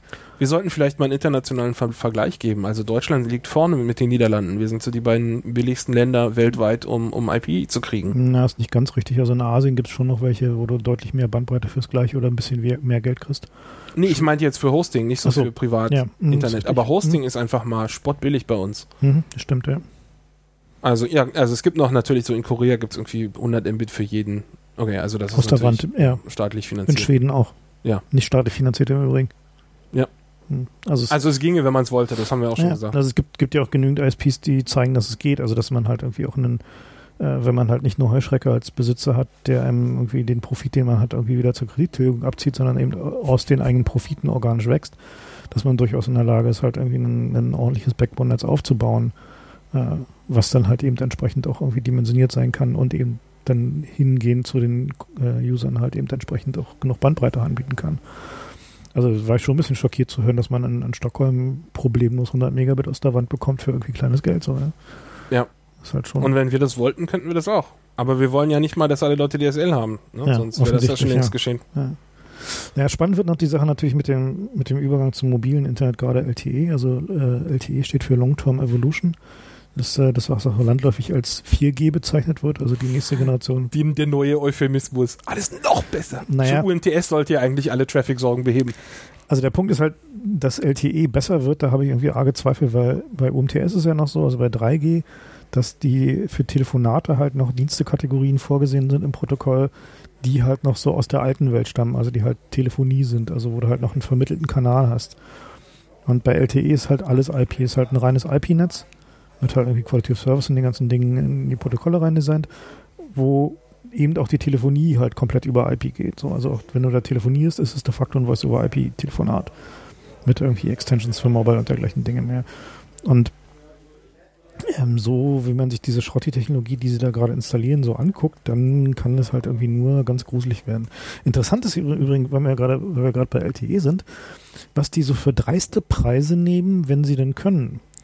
Hast du dir mal angeguckt, was Vodafone so nimmt, wenn sie, die fangen jetzt gerade an, so in den in Brandenburg und zu so den ganzen Gebieten, wo die Telekom sich zu feines DSL mal aufs, aufs Dorf zu legen, indem sie halt ein paar Zwischenverteiler hinstellt. Ach und? Da fangen sie jetzt halt an, mit, mit Staatsförderung LTE-Basisstationen aufzustellen, um halt die Dörfer zu versorgen.